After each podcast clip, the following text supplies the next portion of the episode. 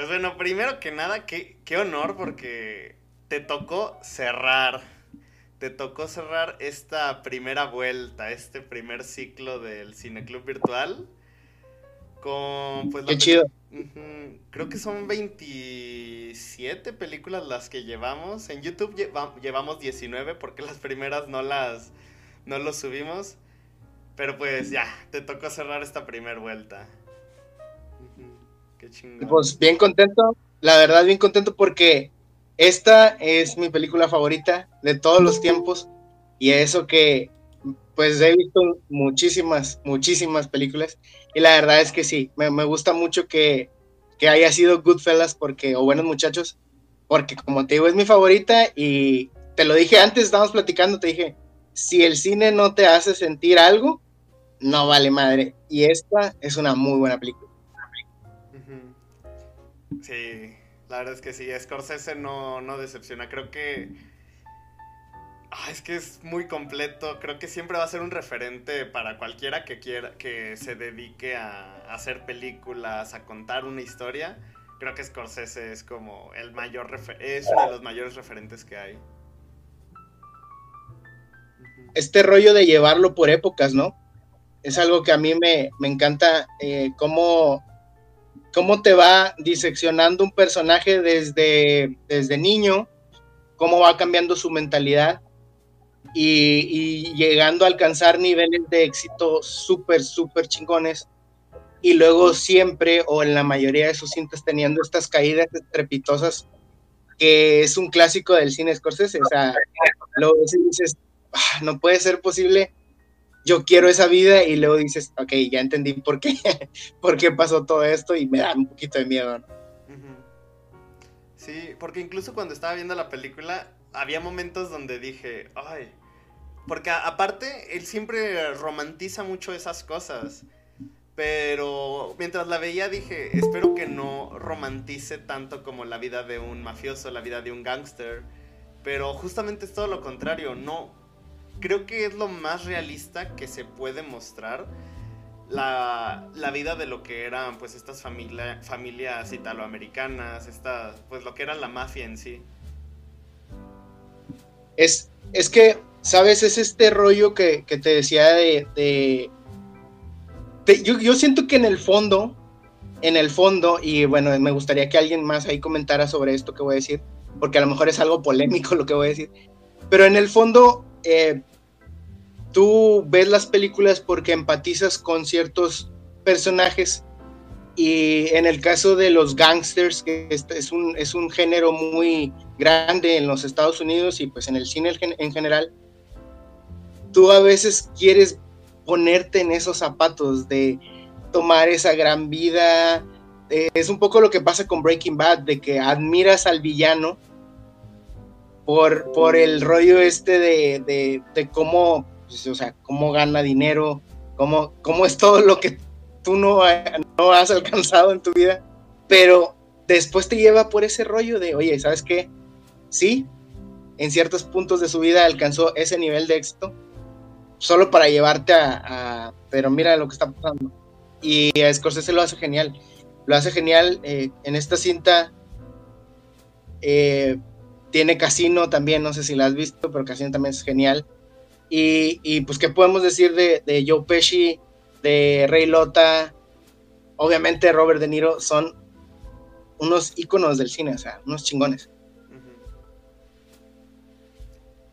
Ya te vine a llenar de groserías el canal, sorry, sorry. no, hay problema, no hay problema.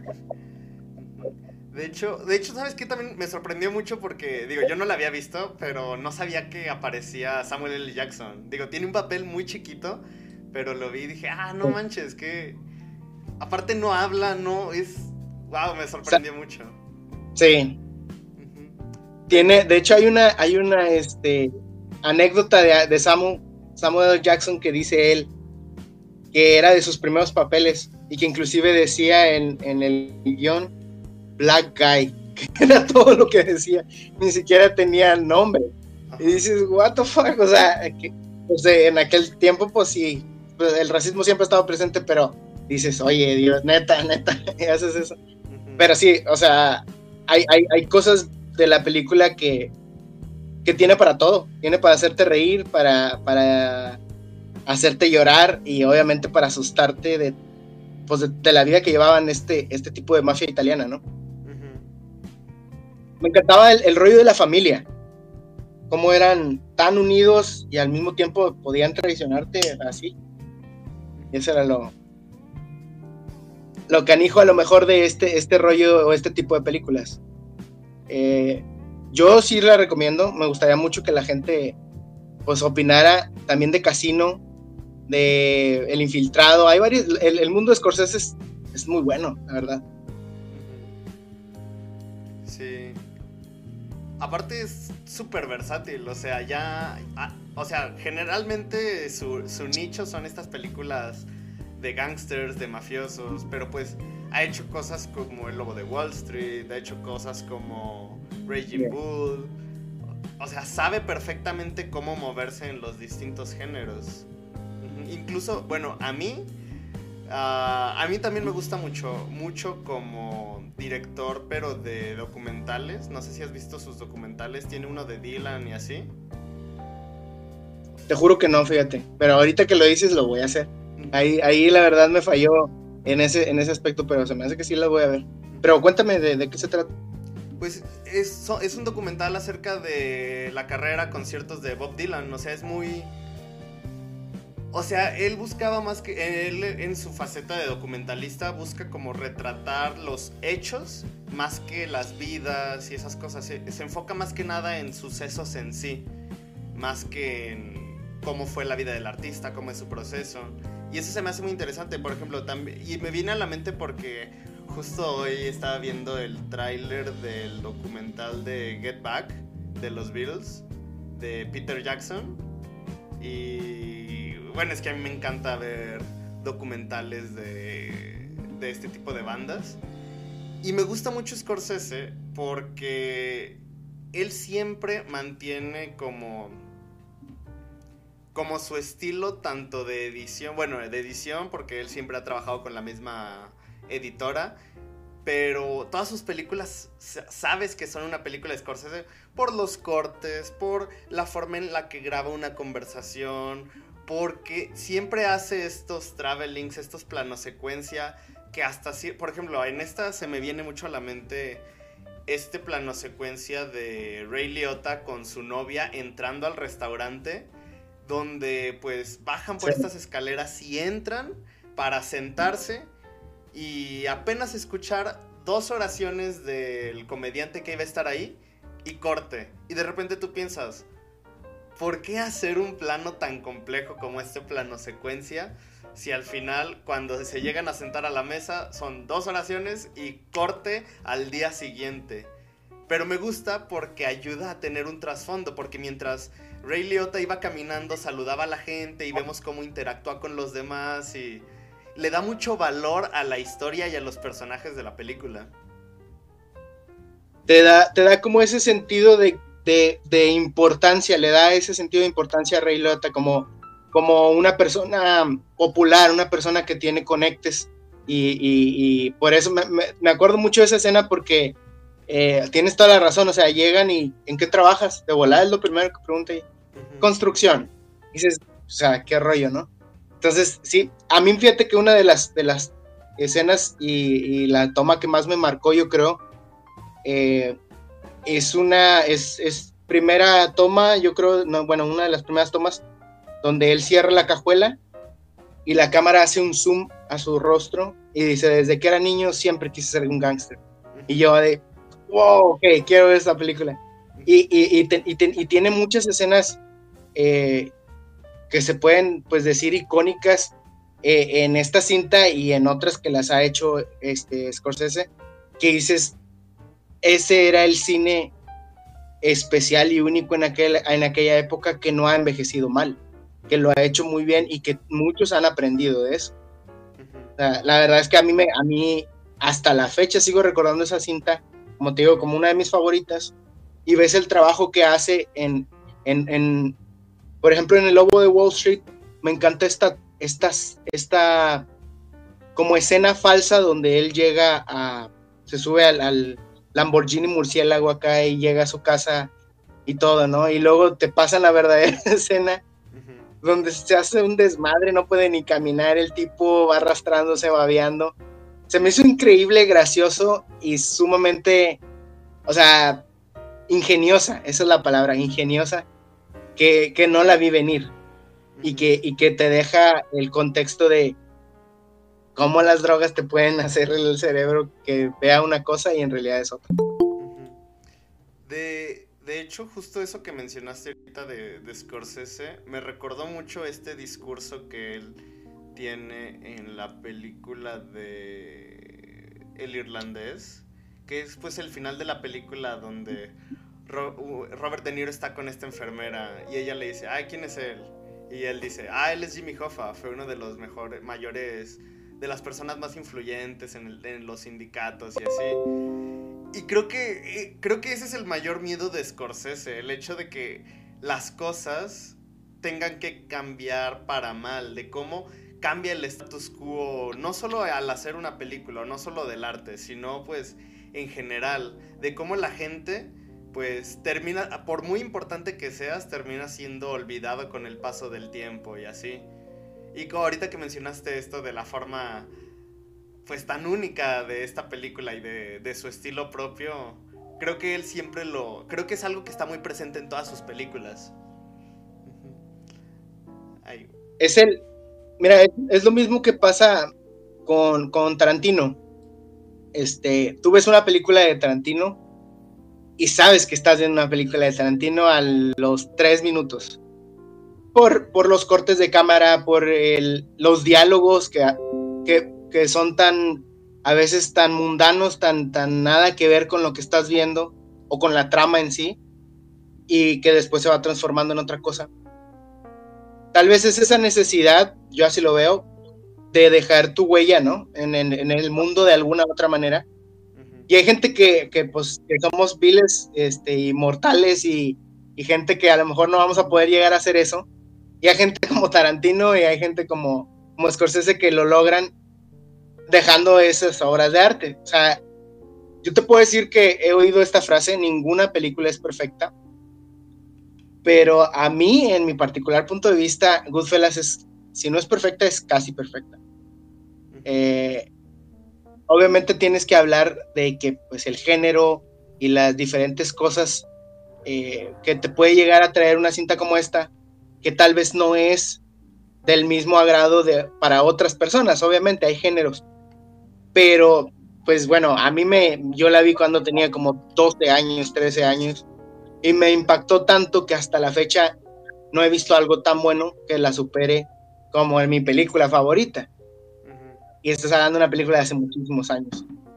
Y, eso, o sea, eso se admira. Y es lo que tú dices, esa capacidad o esa intento de dejar una huella en el mundo, aquí yo creo que es logrado perfectamente. No sé tú. sí, sí, sí. A ver, pues aquí está América, Sara y Jessie. Hola. Hola, ¿qué tal? hola, hola. Hola, hola. Bueno, Jessie está comiendo su, su, avena. De hecho son Choco Crispies. Ah, ah, bueno, Choco Crispies con avena. Provecho, provecho. Aquí no somos fit. Gracias, ya he comido. Pues, ¿qué opinan? ¿Qué opinan? ¿Vieron la película? Tengo una pregunta. ¿La escogiste tú, Antonio? Sí. Ah, ok. Nada más porque es que hablaste como con mucho entusiasmo, que ya ah, de seguro las escogió él. Bueno, ya, nada más quería decir eso primero para terminarme el serial y ya ahorita les digo qué pienso yo. Sí, la, verdad me, me, entusiasmó mucho escoger la película. Ya había tenido una oportunidad este, anterior de escoger, pero no pude porque tuve una situación de salud acá con la familia, pero este era la misma que iba a escoger como quiera. Y, me gusta mucho. Y si me vuelve a tocar, pues ya escogería otra, ¿verdad? Pero es muy buena. Qué padre, ¿no? Sara, ¿saben que eres fanática de Scorsese? ¿Qué te, ¿Qué te pareció? Bueno, es que, bueno, para empezar, el primer recuerdo que, que, que tengo de esta película es cuando la vi con, con mi abuelo, cuando tenía como, yo, no sé, unos ocho años que la pasaban por el cinco.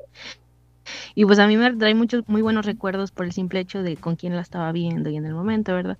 Pero me acuerdo que la primera vez que la vi esta película se me hizo como, como que estaba muy larga y como que no hablaba de nada. Digo, o sea, tenía ocho años, no, no tenía mucha noción del mundo. Pero la volví a ver y después me dije, no manches, o sea, está, está muy padre la manera en que, o sea, comprimes todo un mundo que es el Ay, híjole, desconozco qué ciudad se, sea, no sé si es Nueva York o, en qué ciudad se desarrolla esta historia, pero comprimes todo un mundo que es este todo el mundo de este del personaje de Ray Liotta y lo comprimes en que son dos horas y media, un, poquito más, y, y entiendes el por qué está pasando las cosas y por qué este, los, los, personajes piensan lo que piensan, por qué se comportan como se comportan y también el de alguna manera aceptas el destino que les va a llegar a tocar, ¿no? O sea, por ejemplo, no sé, el personaje de este Joy Pesci, entiendes por qué es así, porque siempre, o sea, porque a él siempre lo tomaban como menos, ¿no? O sea, por su estatura, por su, sus problemas y sus inseguridades, él lo, lo lo extrapoló todo eso a ser una persona agresiva. Entonces ya de alguna manera entiendes por qué es así. Y cuando le toca este, pues el, final que le tocó, de alguna manera dices, ah, pues era, era evidente que le iba a pasar, ¿no? Y también, por ejemplo, el de el de la el personaje principal, este de Ray Liotta, también entiendes que de alguna manera él es como el mediador entre el, el, el, mundo eh, obscuro que es la mafia y con el que es todavía una persona que quiere como que ser un poco, ¿cómo decirlo? Neutral. O sea, no quiero decir normal, porque él nunca quiso ser normal, pero sí un poco como neutral. Siempre quiso como mantenerse eh, en, en, las sombras, en lo que se, se refiere a, no llamar mucho la atención con respecto a, a, a los otros capos. Pero sí está como, no sé, a mí me encanta esta, porque aparte la musicalización es, o sea, a mí me encanta la musicalización porque es algo que tiene mucho Scorsese. O sea, lo vi en Casino, o sea, Casino también tiene un soundtrack muy bueno. Y esta de Goodfellas es la primera que yo escuché, o sea, que, que asimilé de esta manera, que tiene una muy buena musicalización. Creo que si lo viéramos sin, la, sin el, el soundtrack, se vería completamente distinto y no entendería ciertos puntos que el soundtrack mismo te da. Es básico, es básica, yo creo también la musicalización, cómo lo logró ahí este Scorsese, porque son canciones de la época que te, o sea, que te sitúan en la época, pero aparte le dan mucho realce a, las situaciones que están viviendo en este momento los personajes, ¿no? Sí, por ejemplo, hay una escena que a mí me da mucho, o sea, que me acabo de, acordar ahorita, es como eh, están en como en un bar y es como Navidad y entonces están hablando sobre hacer como, como el robo y están todos este, hablando y este, eh, este Robert De Niro se, se, encabrona con los que son sus, sus secuaces y se empieza a gritar y como que a, exaltar todo el ánimo en, en el bar y de repente te cortan y te ponen una música navideña acá súper súper tranquila y dices, ah, cabrón, o sea, espérame qué estaba pasando, ¿no? Y luego cómo entremezclan todo esto de lo que sabes que está mal, o sea, que son las acciones que están haciendo los personajes principales, pero las entremezclan con esta cuestión de la familia, de todo eso, que de alguna manera dices, pues bueno, o sea, no está tan mal, ¿no? O sea, como que lo ves ya de una manera más gris. Y eso se me hace también bien interesante que tiene esta película en particular. También la de Casino, pero esta creo que lo refuerza un poco más el concepto de la familia y todo eso.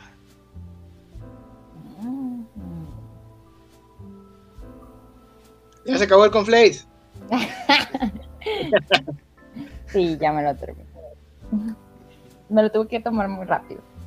Eh, bueno, yo les iba a decir que, de hecho, cuando yo vi el, em, el documento de Drive, no sé por qué en mi mente, o sea, yo nada más leí Good y, o sea, dije, es la de The Good Father. O sea, yo creí que era la del padrino. dije, ah, ya la vi, no hay ninguna preocupación.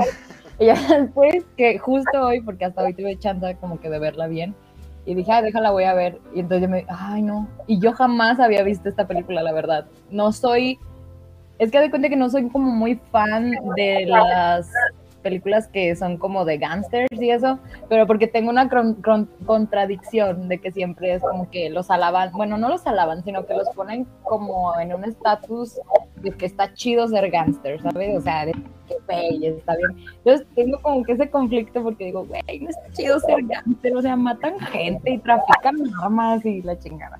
Pero la neta es muy buena película, o sea, de verdad te mantiene entretenida todo el tiempo. Y me gusta, de hecho, esta creo que es de mis favoritas porque me gusta, me gustó la del padrino también, pero eh, la ves como que desde una visión, o sea, es totalmente diferente porque aquí es como todo la, la ¿cómo se dice? La, eh, que sube, o sea, sube y de repente es el declive con una sola acción, que fue el, el, el pedo en el bar con el, no acuerdo cómo se llamaba, pero fuera de la, de la, pues así, de los, de los italianos, eh, que le empezó a decir como de lustra mis zapatos y no sé qué, y Ah, que lo sí. asesinan. Yo creo que ese es el punto en el que todo se va a la chingada. O sea, de repente de ahí todo pasa, o sea, todo se fue para la caca, o sea, valió madres. Entonces me gustó cómo lo hace desde esta visión, ¿no? Y aparte porque siento que, este, por ejemplo, sí se llama Henry, ¿no? Creo. Este, el personaje, bueno, que en este caso venía siendo como parte de los principales.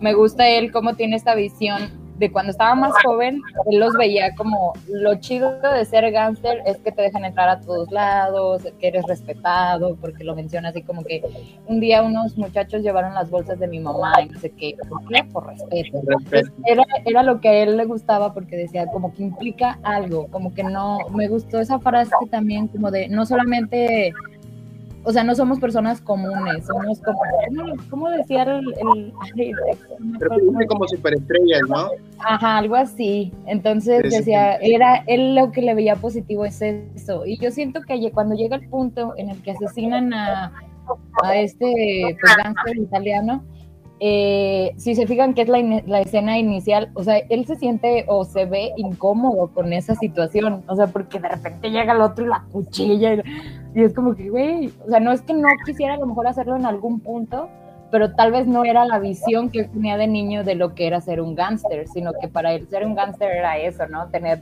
el acceso a, a los mejores clubes, que todo el mundo te respetara, que todo el mundo te hablara. Me gustó mucho la escena esa, no sé por qué, la presentación que hace cuando va entrando a- al, al club o lo que sea, que, o sea, se va, se va pausando tantito y él con la narración como personaje principal te va diciendo quiénes son cada uno. Esa parte me gustó un montón, es muy, muy, muy, muy buena. Me gustó muchísimo esa parte. Me gustó que hagan esto de que de repente la cámara se detiene para mostrar algo y se hace una narración, ¿no? O sea, de repente cuando salió de la cárcel, todos lo llegan a abrazar y no sé qué, y se pausa la imagen. Ay, eso me encantó mucho también. No sé, de verdad, creo que perdí mucho tiempo de mi vida sin haber visto esta película. Ahora ya la vi, ya creo que se De nada, de nada. Sí. Y aparte, ¿sabes qué? También se hizo bien ser, bueno, será, yo no la había visto, pero el Joe Pesci, no sé cómo se pronuncia su apellido, pero yo me acuerdo, porque desde la primera escena que lo vi, yo dije, es el güey de mi, pro- mi pobre angelito. Sí. Pero no dejé de pensar toda la película, pero después dije, no mames, o sea, nada que ver, o sea, su personaje es otra cosa totalmente diferente y la neta, qué buen actor. De hecho, ya hasta lo empecé como que a googlear y todo, y creo que hasta ganó un Oscar. Y yo de, ¿qué? La verdad, se rifó muy chido, porque yo la verdad nomás lo conocía por la de mi pobre angelito. Yo porque no había visto esta película, a lo mejor lo hubiera ubicado más bien por esta. Pero ya cuando lo vi, de verdad sí me sorprendió que, que sea tan buen actor. No sé, me gustó mucho la película, de verdad. Qué buena Te, recomendación. te recomiendo que veas la de Casino, también sale ahí y también es muy buena. Excelente. Muy buena también. película. De hecho, cuando busqué sobre él, eh, sí me salió varias como recomendaciones también del casino. Me salió también la del irlandés, que salió hace poquito, pero tampoco la he visto, la verdad. Que sale el Robert De Niro. Entonces, no sé, tengo muchas películas que ver todavía. Precisamente lo que, lo que decía Sara de, de- y lo que decías tú de que él se veía incómodo, es lo que decía Sara de que él representa como hasta cierto punto una normalidad dentro de todo el mundo loco, de que unos se van al extremo con la familia, pero obviamente también tienen su lado asesino y, y- y él representa el, a ver, esto rollo no está tan bien que digamos, todos están matando a todos y yo, porque él inclusive ayuda, pero no, no al 100%, está totalmente estático y en su mente se ve ido.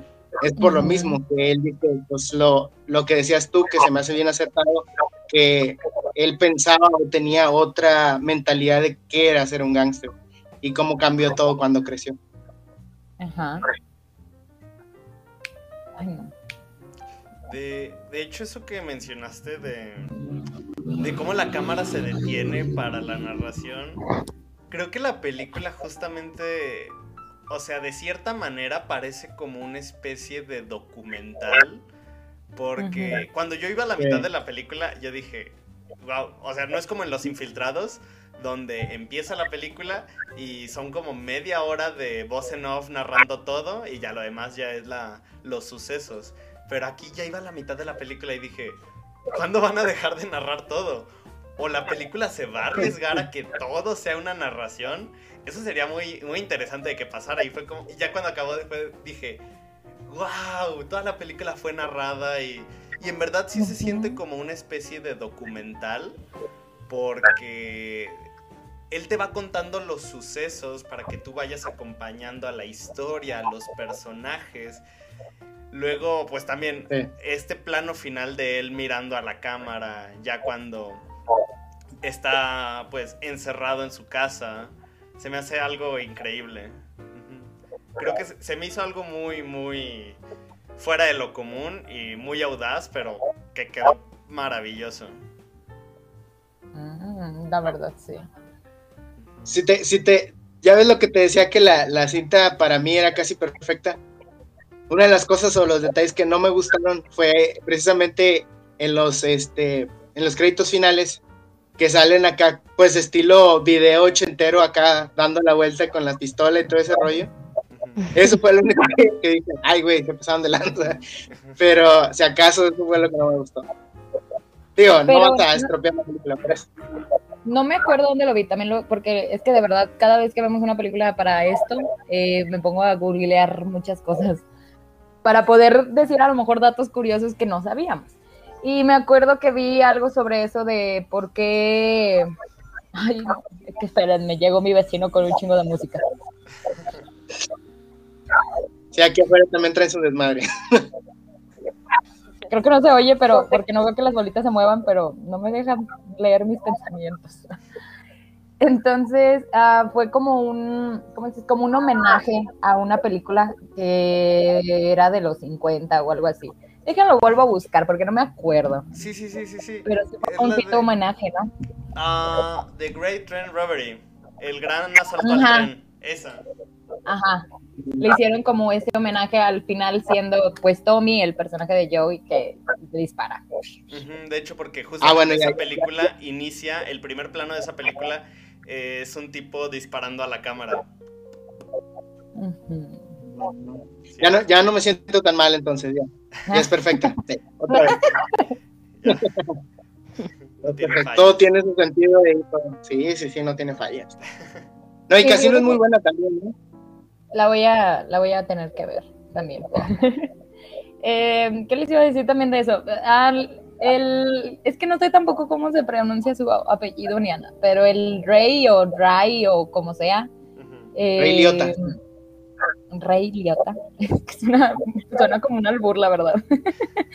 Eh, a mí siempre, no sé por qué, pero ese actor siempre me ha dado como, como, como ñañaras, no sé cómo explicarlo, me da como un feeling así de que me da miedo verlo. Entonces, por lo sus veo ojos, también. Sí, creo que sí, la forma así como que de su cara me da miedo. Entonces lo vi en esta película y sí fue como que, ay, no, en cualquier momento va a andar matando gente. Entonces, creo que quedó perfecto para el papel, la verdad. A mí siempre me da ese feeling, me da como, me da miedo. O sea, yo siento que me- si lo veo en la calle, digo, no, no creo nunca encontrármelo en la calle, pero siento que si me encuentro una persona parecida a él en la calle, neta, no manches, me cruzo. Así como que, ay, no, adiós. Me da miedo, no sé por qué. Aparte, ti- tiene una forma muy particular de reírse, como que muy exagerada. Ay, también. sí. Sí, ¿qué onda con eso? Es icónica, icónica, la escena de la risa de Rey Liotta Sí. con este Joe Pesci disparándole, al- bueno, no disparándole, sino como haciéndosela de pedo al dueño del restaurante, es genial.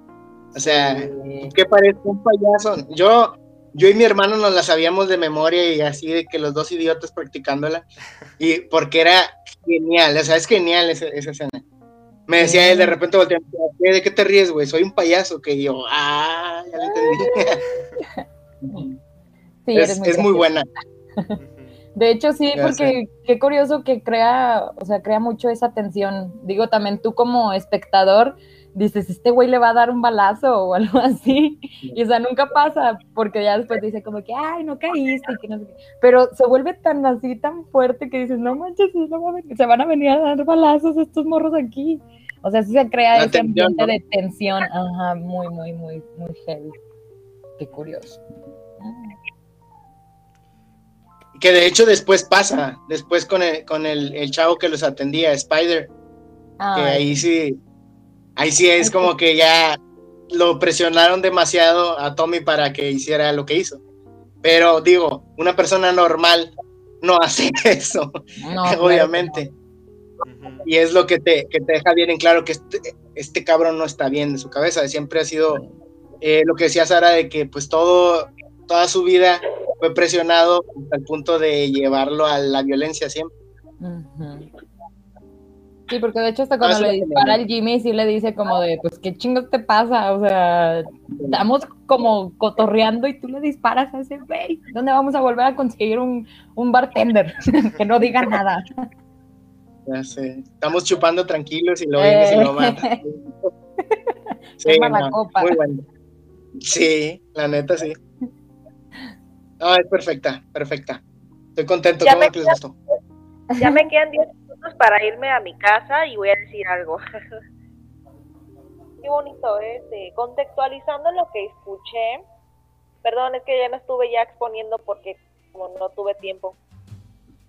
Pues no les han pasado que cada vez que ven películas así de Martínez Scorsese dicen, ay, es que siempre a veces la confundimos con la película del Padrino, el Padrino, este, que Taxi Drive. Últimamente como que Robert De Niro siempre sale mucho en las películas de Martínez Scorsese y es uno, uno de mis directores favoritos que también me gustan mucho.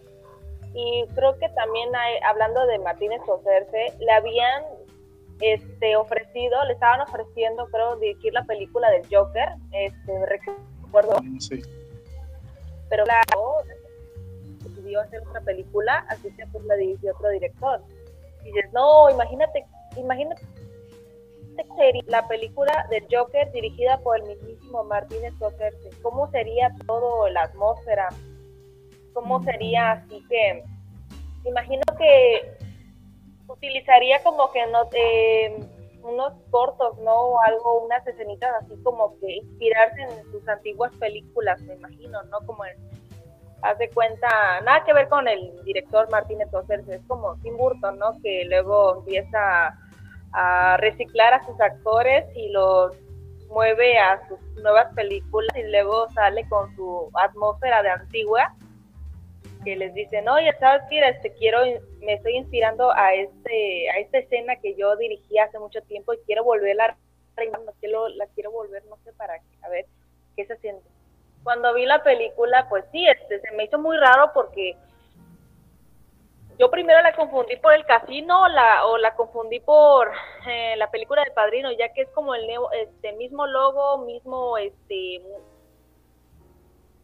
mismo póster, así que digamos, oye, pero yo es que cada rato que la, la intención de verla porque dije, no, pues se me hace aburrida, ¿no? O sea, que nunca juzgue su, por- su portada antes de conocerla.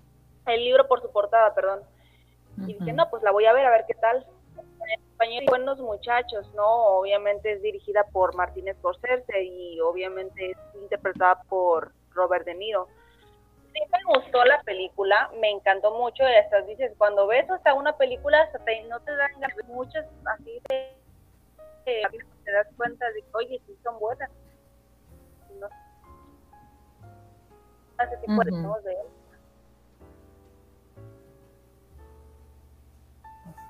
y me como punto de vista, perdón, una mejor que obviamente ya tienes hasta 30 años y te das cuenta de todo y hasta empiezas a conocer tantos personajes y luego obviamente juegan como niños pues y sueltas tu estilo único, em, sueltas muchas cosas como muy realista, como que muchos cáncer, ¿no? Como lo habías comentado, y este, me gusta mucho ese tipo de películas que tratan sobre cáncer. Más que nada para mí me gustan mucho eh, películas así criminales.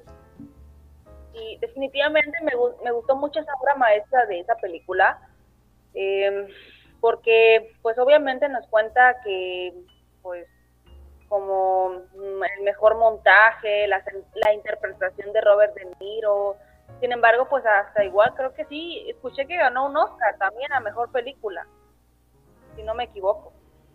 Este, Sí. Estoy contextual, contextualizando a esta, esta mejor película.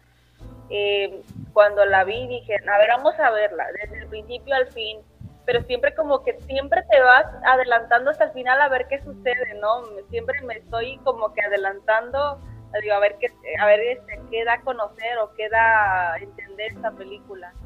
A veces sí como que me aburro, medio, medio, medio, cuando no soy en esa época digo, ah, no, no soy de los, ni de los 70 ni de los 80 así que he, he crecido a, esa, a ese género, pero cuando la vi dije, está súper padre.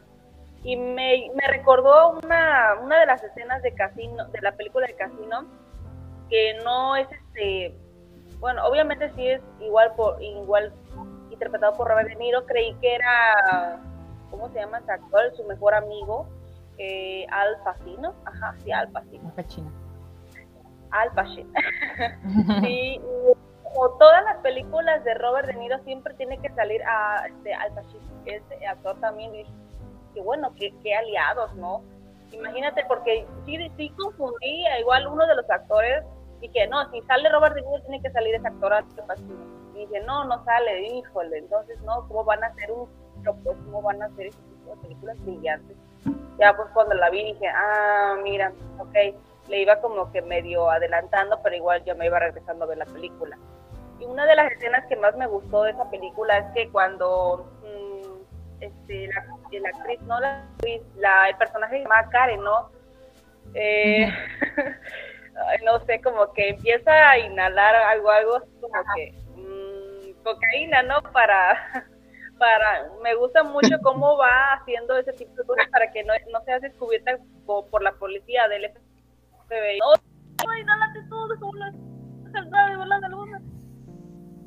Ah. Bueno, y pues es una de las escenas que más me gustó y nunca me voy a olvidar de la verruga esa de Robert que siempre sale. creo que sí la tiene todavía, pero no me fijo mucho. Sí, creo que todavía la tiene.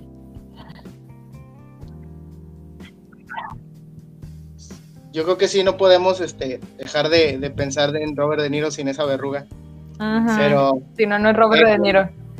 Sí. Es, es un actor.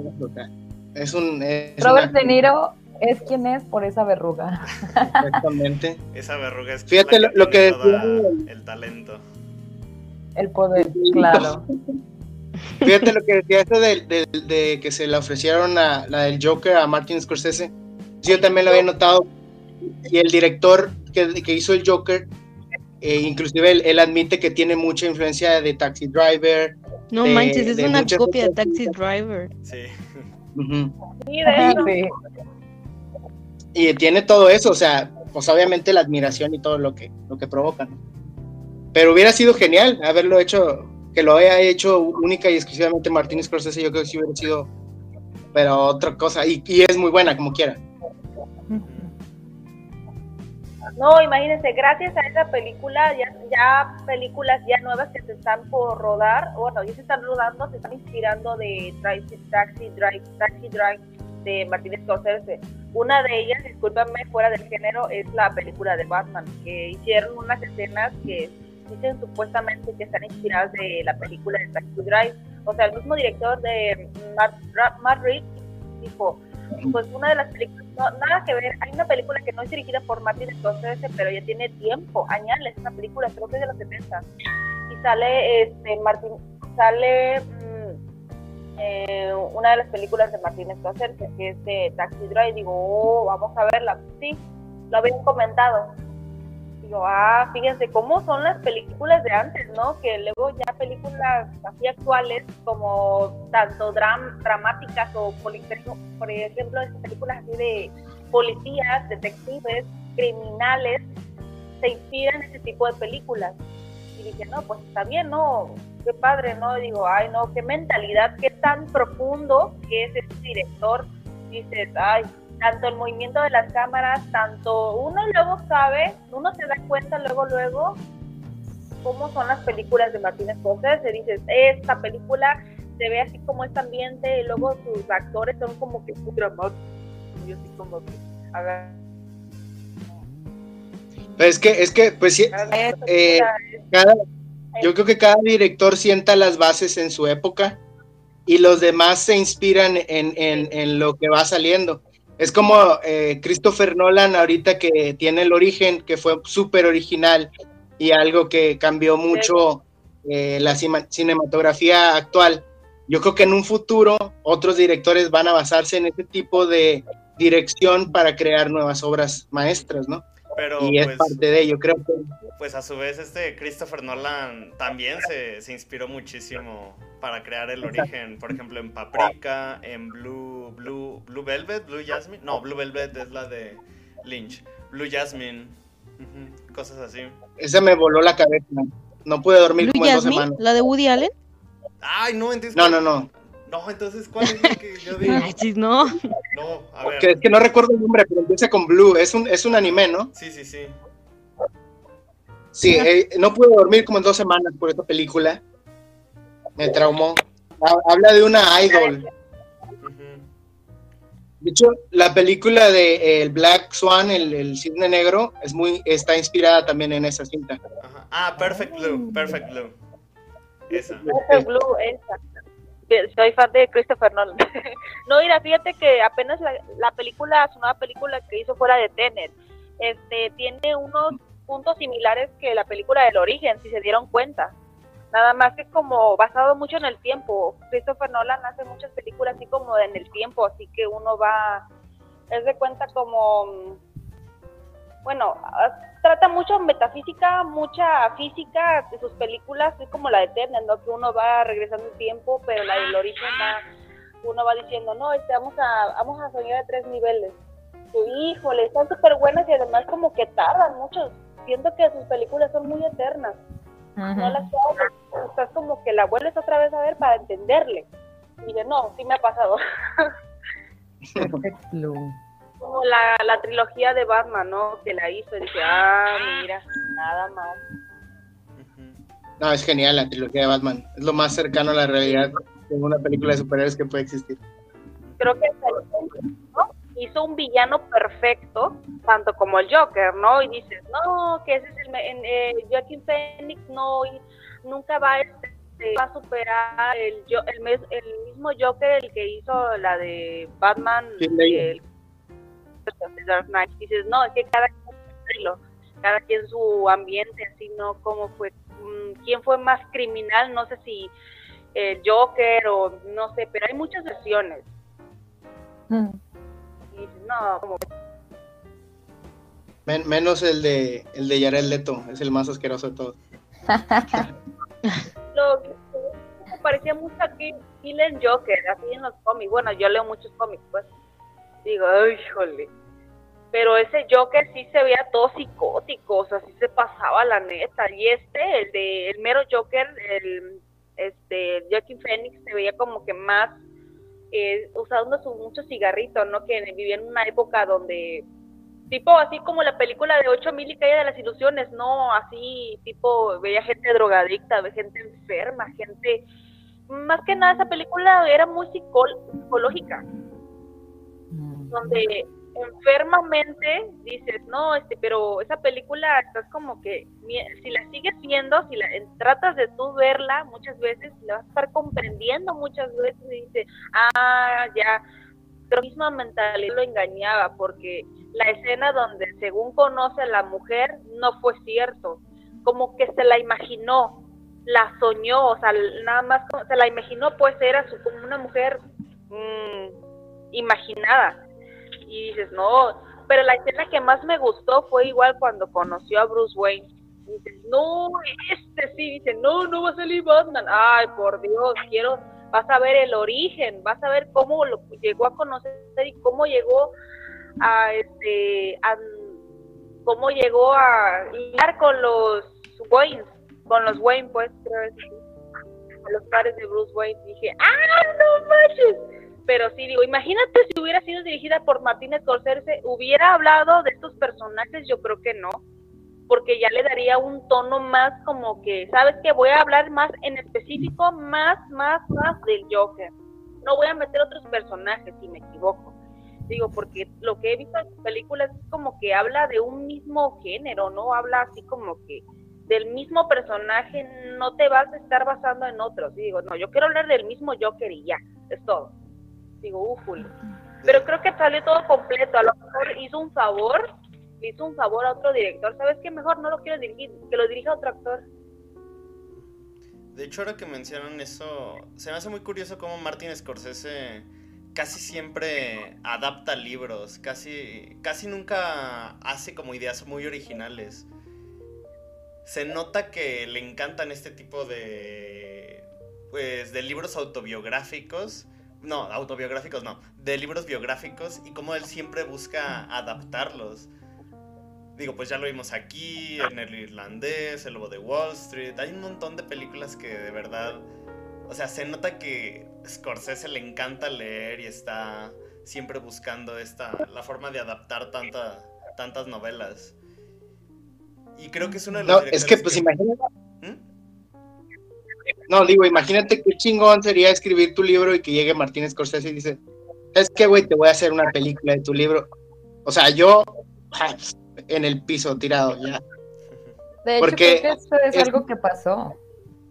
O sea, que pasó con esta película en específico, porque estaba viendo las curiosidades y decían que el autor del libro, o sea, le marcaron y era el, el Martín, y le dice como de acabo, recién acabo de terminar el libro, quiero hacer una película. Y, él le dijo como de, yo estaba esperando tu llamada. Y yo de, ¡ah! Ellos ya estaban de acuerdo mentalmente. Y ya dice que todo el tiempo le dijo como de, quiero hacer una película sobre tu libro, pero quiero que tú me ayudes con el guion, porque quiero que tú me des la visualización de cómo tú lo ves, como en las cosas que pasaron, pues. Y de hecho dice que dentro del mismo guion iban escribiendo, como, bueno, iban dibujando y escribiendo cómo se iban imaginando las escenas. O sea, en el mismo guion iban dibujando y luego iban diciendo como de, aquí va, aquí va esta canción y la, escribían como, aquí vamos a poner esta rola y no sé qué. Y yo de, oh, qué buenísimo, ¿eh? Hola, señora. no creo que nos escuche. No. Ya, es mi turno de comer los Choco Crispies. ¿Ves? Mm. Oye, ese, ese, dato está con madre, ¿eh? La verdad no sabía. Sí. Porque, porque porque yo digo ahorita, pues es lo que estaba diciendo precisamente. Imagínate que tú escribiste el libro y de repente te hablen y digas, güey, qué pedo. y yo es lo que diría, me está pasando esto en, esto, en estos momentos. Y, fíjate, referente a lo que decían de cómo a él le gustaba adaptar ciertas cosas, el rollo de, de, de tal vez esa creatividad desbordada dentro de su cabeza, con conocimientos este, de cine y todo ese rollo que para sus tiempos fue revolucionario, diferente, fue algo que no se había visto. Dices, ¿cómo, cómo, o sea, obviamente cada que lee algo este cabrón, se lo imagina haciéndolo película. Entonces, todo eso yo creo que tiene gran valor porque, porque, o sea, la creatividad está al 100 por, al 100 por hora y a veces también ha de ser bien difícil para él estar en una vida normal sin estarse imaginando hacer y crear cosas. A mí, o sea, bueno, yo lo digo por, Alan, yo tengo también un canal de YouTube y a veces todo el tiempo estoy maquinando qué hacer. Y soy, soy un, pero una caquita hacia la de Martín Scorsese. Y digo, este güey a estar todo, estuvo todo el tiempo pensando, pensando qué hacer, qué hacer. Y eso yo creo que está bien. Y eso es complicadísimo. Yo tenía un maestro de cine que se llama Alberto Cortés Y me acuerdo que en una clase él nos, nos regañó porque nos dijo, ya leí sus escaletas, ya leí sus guiones y son una porquería. Y todos así de, no, ¿por qué? Y decía, es que todo lo que ustedes están escribiendo no, no, me, no me hace ver ninguna imagen. Y luego nos sentó, nos dio cinco minutos a cada uno platicando con él y decía, a ver, no me cuentes de qué trata, cuéntame qué es lo que yo voy a ver con tu película. Y entonces tú te quedas así como de, uy, no manches, eso está complicado porque cuando uno escribe, pues a veces no piensa en las imágenes, o simplemente piensa lo que va lo que va a pasar, pero no en cómo se va a ver, en qué plano y en esas cosas. Y ese es cuando yo dije, ok, y ya cuando, como dices esto de Martin Scorsese, creo que se me hace increíble que él ya desde que lee un libro, él perfectamente sabe cómo se vería siendo una película. O él no imagina los personajes así, sino que ya los imagina viendo directamente una película. Y, o sea, Ah, imagínate la forma en la que debe tener educada la mente para eso. Se nota que el tipo le encanta lo que hace. Y sí, pues ya tiene muchísimos años y sigue dirigiendo y produciendo películas. Sí, claro. Y siguen pegando, o sea, el irlandés fue un madrazo, aunque mucha gente se le hizo muy larga, fue un madrazo, o sea, es, es, es, es un tipo fuera de lo común, eh, el rollo de tener ese tipo de creatividad y, y facilidad para poner planos en tu cabeza, poner secuencias, poner, eh, mientras estás leyendo algo que debo decir que no lo sabía hasta que Jesse lo dijo ahorita, a mí se me hace increíble, se me hace poca madre que yo creo que es una habilidad que muchos quisiéramos. Ujú. Pero yo creo que, bueno, este, aquí influye mucho en el contexto en el que ellos se desarrollaron, ¿no? O sea, siento que, por ejemplo, en los actores, digo, perdón, en los actores, en los directores de los que tenemos como que ya más noción, o que, y, y fácilmente es identificable el estilo, es porque, bueno, en lo personal, y esta es una visión completamente personal, siento que el director que en verdad te pueda plasmar un estilo con solamente ver un, uno o dos cuadros o ver una película sin saber, sin siquiera saber de, o sea, de, de, de qué va o, o, o el nombre de la misma película, siento que tiene que ver mucho con el contexto. O sea, por ejemplo, ¿por qué Martin Scorsese saca mucho esta idea de relucir el ser alguien en la vida o ser algo en, en un grupo si no es por el contexto que él tiene? O sea, el, el señor es de Nueva York, o sea, una ciudad súper em, abarrotada, súper eh, multicultural, donde tú te hacías de un nombre siendo alguien. Entonces, siento que, por ejemplo, todo este contexto que él tuvo desde pues, la infancia, a él le ayudó a moldear los personajes que ahora los conocemos y, y les das cara, ¿no? ¿Por qué no hace, o sea, siento que de alguna manera sí, sí se va un poco por el lado como fácil, porque es lo que él conoce, pero si, si nos ponemos a, pensar y nos, nos fijamos en todas las obras que él ha hecho, son vistas desde una perspectiva eh, idealizada, ¿no? Son estos personajes que se hacen o se están buscando un lugar en la vida o un nombre, una reputación a través de un círculo, a través de, de algún tipo de fama, como por ejemplo la de este, la de Leonardo DiCaprio, la del aviador, es un hombre que se está buscando a sí mismo y está buscando hacerse un nombre a través de, de hacer algún acto de proeza, ¿no? Y creo que es algo que, por ejemplo, a él lo, lo caracteriza mucho, el que las personas se traten de hacer o, o resaltar en un grupo. Aquí la única como que no me cuadraría en esto que estoy diciendo sería la de la de Shutter Island, pero de ahí en más creo que todas, o sea, por ejemplo la del también la del mismo irlandés, la del lobo de Wall Street ni se diga, o sea, son son personas y son hombres que se tratan de hacer un, un, un o sea, que de un lugar en la vida a través de influencias, a través de, de acciones poco éticas o poco legales y que lo que quieren hacer es, es sobresalir. Y eso refleja mucho la perspectiva que se tenía en esos, en esos años, que son que eh, 40, 50 en, en, una, en una Nueva York este, que apenas está agarrándole el pedo a esto de la modernidad. Y también creo que pasa lo mismo con, por ejemplo, Christopher Nolan, con Tarantino, que de alguna manera reflejan su contexto, pero en sus películas como que plasman sus miedos y, lo hacen de tal manera que ya sus miedos ahora se convierten en tus miedos, ¿no? Pues de hecho, este Bong Joon-ho citó a Martin Scorsese cuando ganó el Oscar, que creo que es la mejor frase que ha dicho Martin Scorsese en toda su vida, que es la de lo más personal es lo más creativo. Y pues sí, a él le encanta hablar justamente de, de lo que de lo que son las de lo que era la comunidad italo, italoamericana, de religión, más, centrándose más que nada en el catolicismo y esta, y como tú dices, esta búsqueda. Creo que Shutter Island coincido contigo porque creo que es la película más experimental de Scorsese porque es terror pero con mucha fantasía y es algo muy muy extraño para él. Pero creo que a él sí le, le gusta mucho esta, esta búsqueda del, del ser, pero en un entorno social. Más que nada no en el cómo me veo yo, sino cómo yo me veré a través de los ojos de los demás. Sí, una reputación, que pues creo que el señor ya no carece de, reputación, sino que en su momento era como el ideal lo que tenía, ¿no? O sea, que se tenía que tener una reputación para ser alguien en la vida, un nombre, uh, una fama. Y, bueno, ahorita que estoy reflexionando, igual y la de Shooter Island creo un poco en esta cuestión de la búsqueda del ser, porque pues el personaje en sí no sabe quién es. Sí, apenas te iba a decir eso, de hecho, o sea, él, él, él inclusive está tratando de evadir sus verdades.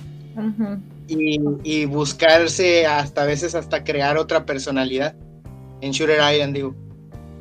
Sí, bueno, igual también la de la pasión de Cristo, eh, también como que tiene un poco de esa noción, bueno, la quiso con este William, Dafoe, pero, o sea, no es como que tanto del estilo de él, pero sí se, sí se llega a notar esa, esa cuestión o esa, esa pregunta que tiene él como de quién, o sea, quién soy a través de los ojos de los demás. Y por ejemplo, Christopher Nolan, ah, perdón, y continúa. No, no, no, dime, dime, dime. No, que iba a decir que Christopher Nolan también nos comparte esta paranoia sobre la cuestión como de el tiempo en realidad es como lo percibimos, o sea, como esta ansiedad que tiene él sobre la cuestión del tiempo y nos la hace, nos la hace también a nosotros que, que, nosotros nos cuestionemos ese mismo punto a través de todas sus películas, ¿no? O sea, como que el miedo, no sé si de, envejecer o no sé, el miedo a algún este eh, no sé, estado de inconsciencia que en la que tiene y que se lo debe al tiempo, él lo refleja en sus mismas obras.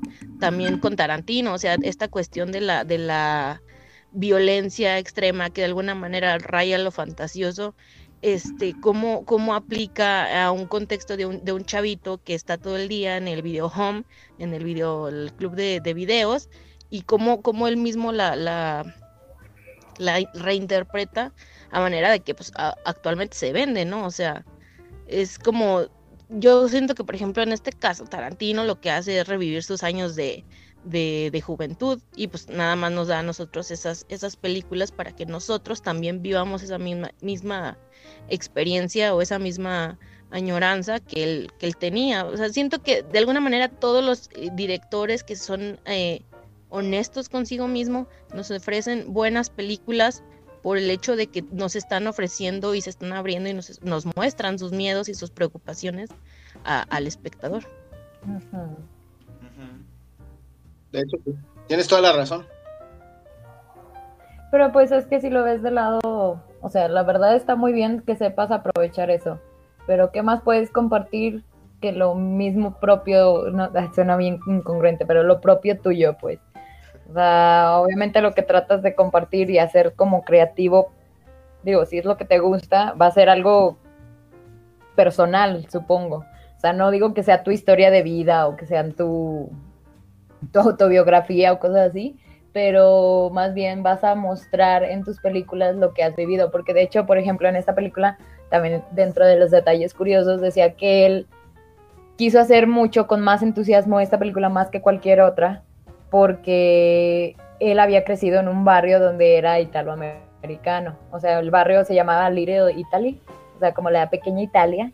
Y decía que era lo mismo, que los, los chavos de esa comunidad a lo más que aspiraban er, era a ser o gangsters o padres.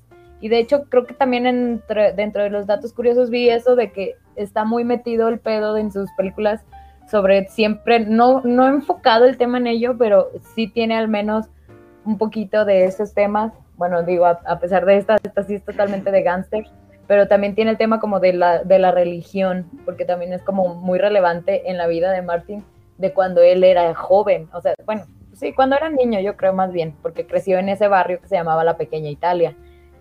Eh, eh, Martín es, de, es descendiente italiano, es pregunta. Sí, sí, sí. Sí. Sí, su mamá. Con razón. De hecho. Bueno, pero fíjense, hay extremos y, y ese es, eh, por ejemplo, Scarface.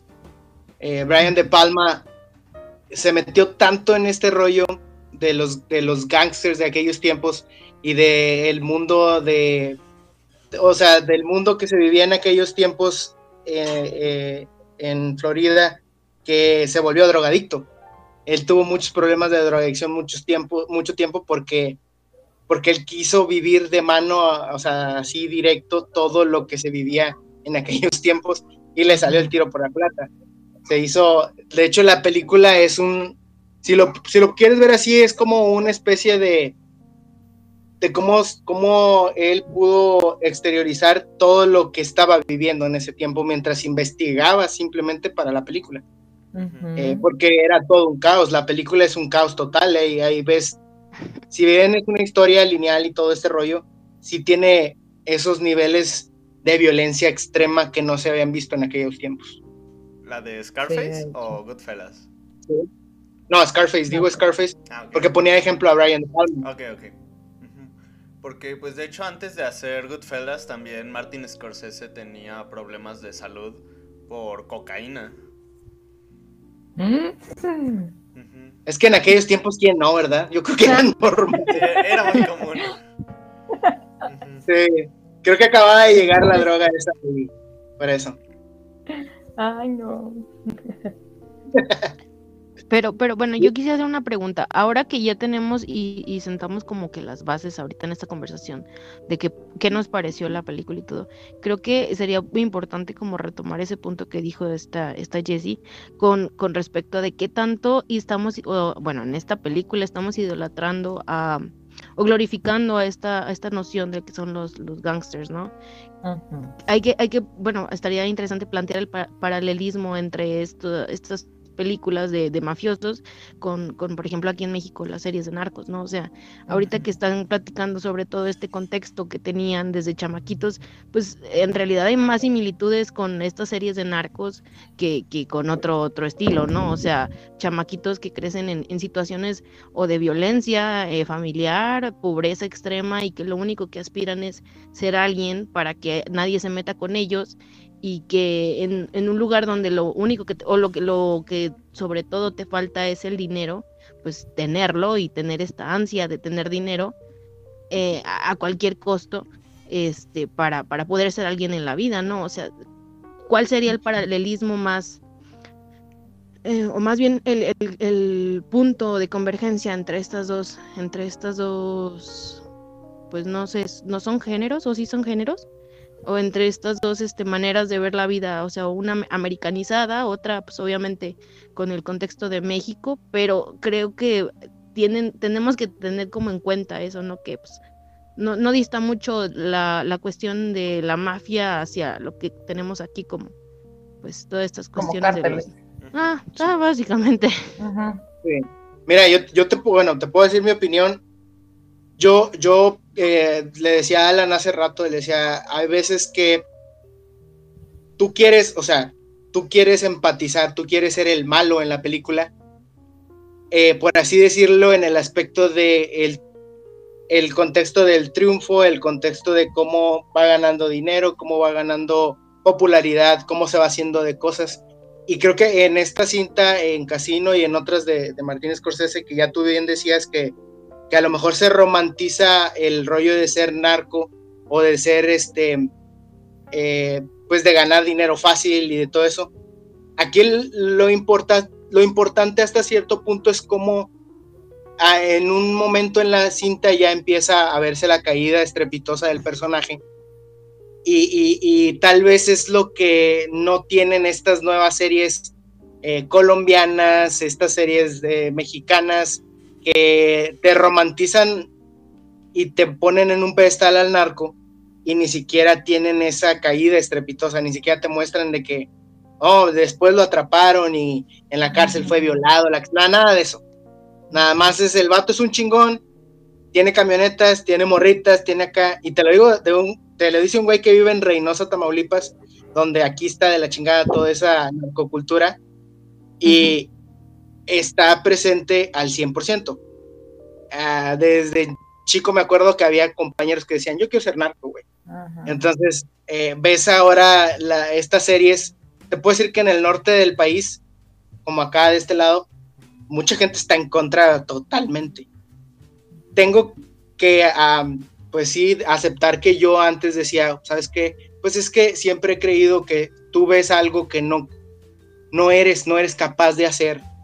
Lo ves en una película y dices, qué chingón. Por eso muchos quieren ser Dominic Toretto, muchos quieren ser Batman, muchos quieren ser este Heisenberg de Breaking Bad. Y eso es lo que te ayuda el cine y las series a hacer, a ver algo, vivir algo que tú no harías nunca. Y por eso lo romantizan tanto. Pero bueno, yo creo que ahí como, como dices tú, este, que, que no cae en este declive, pero hay que ser realistas. O sea, vivimos en México, en un lugar donde de alguna manera los malos no siempre los cachan y no siempre tienen este, este declive o este eh, enseñanza que les deja, por ejemplo, la mayoría de las historias. En un mundo, una utopía donde, por ejemplo, se supone que, todo deba funcionar como se debe, pues sería la cuestión así, ¿no? El malo pues, es malo eh, tiene su, su, pico y después tiene su, su, caída. Aquí en México no pasa. ¿Cuántas, cuántas veces tenemos esta cuestión de, de, la justicia o de la cuestión de la redención? Porque, porque el sistema no está bien, o sea, no, no está como para que digas, esto es realista, ¿no? O sea, en realidad lo más realista que podría pasar es de que nunca les pase nada a los malos, porque vivimos en... Ajá, vivimos en, en, en, México donde nada se supone como que, que, que, pase como se supone que deba de pasar. Entonces, aquí yo creo que la cuestión más realista es que no les pase nada a ellos porque en realidad eso no, o sea, así es, no pasa nada, nadie tiene consecuencias de nada. Y, y, creo que aquí es importante recalcar eso. Perdónala. No, es que ayer que estaba viendo, yo todas las películas del Cineclub siempre las veo con mi mamá. Y ayer que estábamos viendo esta, pues ella me... Ya, ya saben que a mi mamá le encanta hablar de política y esas cosas ella me empezó a decir, ay no, ya ven la escena donde está pues Ray Liotta y Pauli en la cárcel, pero pues comiendo langosta y cortando ah, el ajo con la navaja, que quiero aplicar eso. pero sí, sí, sí. mi mamá me estaba diciendo, ay mira, es justo como lo que pasó aquí en México de cómo estaban privatizando cárceles, pero cárceles para gente pues pudiente, gente de varo para que realmente no fuera una cárcel, como una que acaban de clausurar, me parece que me dijo que era en Jalisco, porque ahí... La de Puente Grande. La, esa, la de Puente Grande, porque ahí la gente salía cuando quería y eso.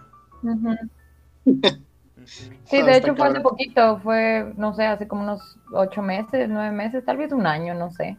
Y sí, de hecho, y fue de repente, ¿sabes? O sea, pasó, digo, Puente Grande está literalmente cerquita de donde yo vivo. Entonces, digo, me queda como a dos horas, pero para mí pues está cerquita. Digo, nunca he ido porque me da miedo, la neta.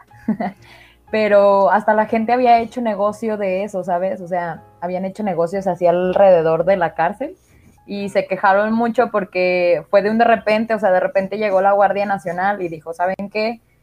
Se va a quitar, se empezaron a llevar a todos los reclusos a diferentes lugares y nadie supo qué onda y la cerraron, la cárcel. O sea, de hecho ahorita la están, la están tratando de hacer como un tipo museo, según ellos quieren hacerlo. Entonces lo están rehabilitando porque la quieren hacer un tipo museo. Quién sabe cómo vaya a ser ese pedo, pero bueno. Entonces toda la gente de ahí se empezó a quejar porque vivían de ahí, vivían de eso, ¿sabes? O sea, vivían de rentar de, bueno, casa para la gente que de repente les caía personas a la cárcel y que no tenían dónde quedarse, les rentaban casas, les rentaban cuartos, vendían comida y así. Entonces se quita la cárcel y ya no hay nada de recursos, nadie va a Puente Grande. ¿Quién va a ir a Puente Grande, la verdad? Yo creí que se llamaba voluntariamente.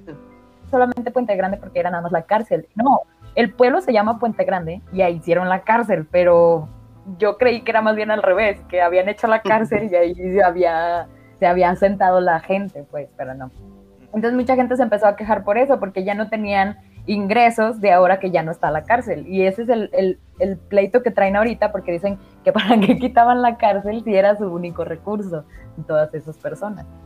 No sé, la verdad no sé qué vaya a pasar porque está en plan pues de, de, que se va a hacer un museo. No sé de qué va a ser el museo, la verdad no sé si va a ser los peores reclusos del país o no sé qué pedo.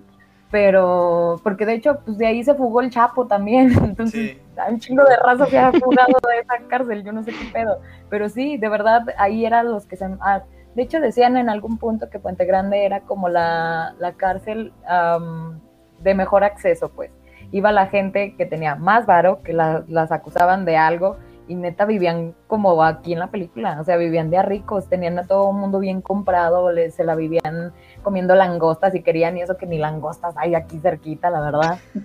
ya de ahí queda como a cinco horas la playa, entonces mmm, en, sí, sí, sí entra en mucha polémica porque sí pasa muy seguido. Y yo creo que todavía pasa más, bueno, no te creas, yo creo que pasa en todos lados, la verdad. No sé si recuerdas, Alan, por ejemplo, la película que yo les puse, la del profeta, también vivían en la cárcel como si fueran dioses, o sea, la neta es la misma cosa. Y yo creo que pasa en muchas cárceles, porque aquí lo malo es que el dinero se influye.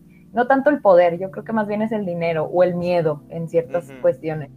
Entonces, mientras siga influyendo eso, ese es el... Ah, a lo que iba con lo de hacerlo paralelo con las cosas en México, a mí lo que se me hace más curioso es porque, bueno, yo donde yo vivía antes, digo, me cambié de casa aquí mismo en la misma ciudad, pero me cambié de casa, y donde yo vivía antes, este, pues era como una vecindad a un lado, y recuerdo que siempre cuando yo llegaba como de la primaria y así, yo escuchaba a los niños que eran mis vecinillos, pero no pues iban a la escuela ni nada. Yo sé que eso no influye, pero no hacían otra cosa, pues a eso me refiero, no hacían pues más que estar en su casa lo que más aspiraban ni siquiera era meterse a un cártel o algo así, sino que lo que más aspiraban era a darle miedo a la gente para que los, los respetaran.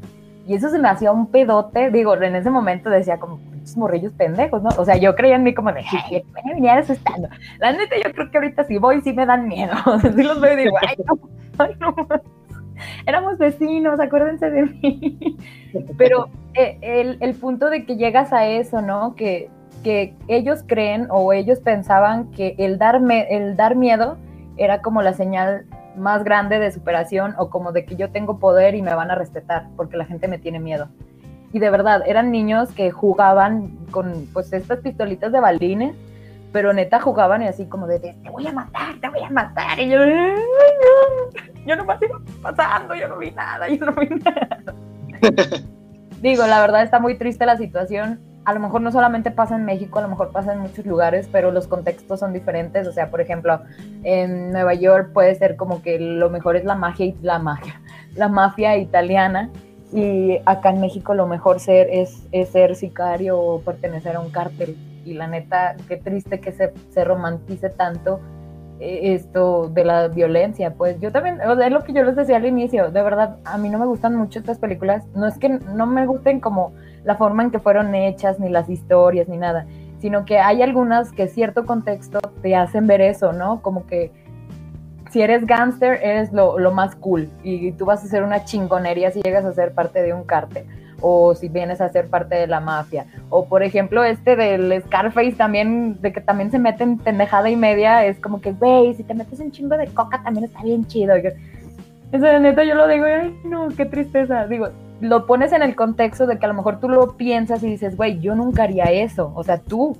pero a lo mejor otras personas que vean este tipo de películas no van a pensar lo mismo que nosotros, a lo mejor van a decir, güey, no mames, me voy a meter al, a la pinche mafia porque va a estar bien perrón, todo el mundo me va a respetar y va a tener un chingo de varo y que entonces, creo que también va de personas y de los contextos en los que vivimos. Yo creo que aquí nosotros nunca haríamos cosas así pero películas así podrían motivar a otras personas a así hacerlo. Entonces, la neta, sí es una línea muy delgada en estas sí. cosas porque estás representando una realidad, porque pues realmente esto es una realidad y la verdad también es bueno saberlo.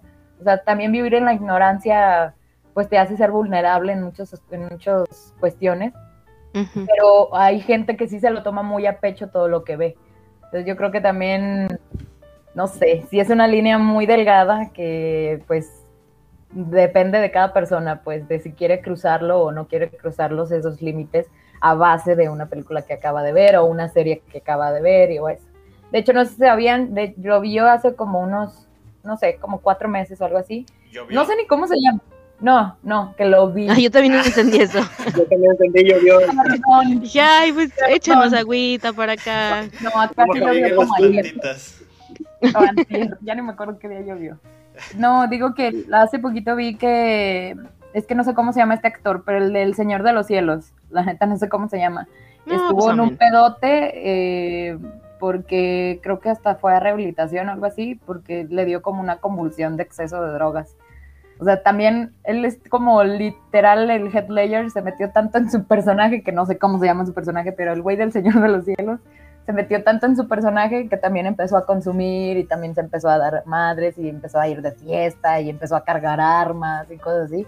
Entonces ya lo metieron en un pedote porque todavía no terminaba de grabar la, la serie, creo que era la última temporada o algo así. Y este güey ya estaba en rehabilitación y preso por posesión de arma y no sé qué. Y no sé qué pasó ahí, la verdad, yo lo vi como que las noticias de esas veces que le vas cambiando hacia el canal y sale. Y ya dije, oh, mira este compa, ya se lo Si ese cabrón que está actuando se la cree, ah, imagínate los morritos vecinos tuyos. Ahorita andan Claro. acá con las armas y la chingada, sí, sí, sí.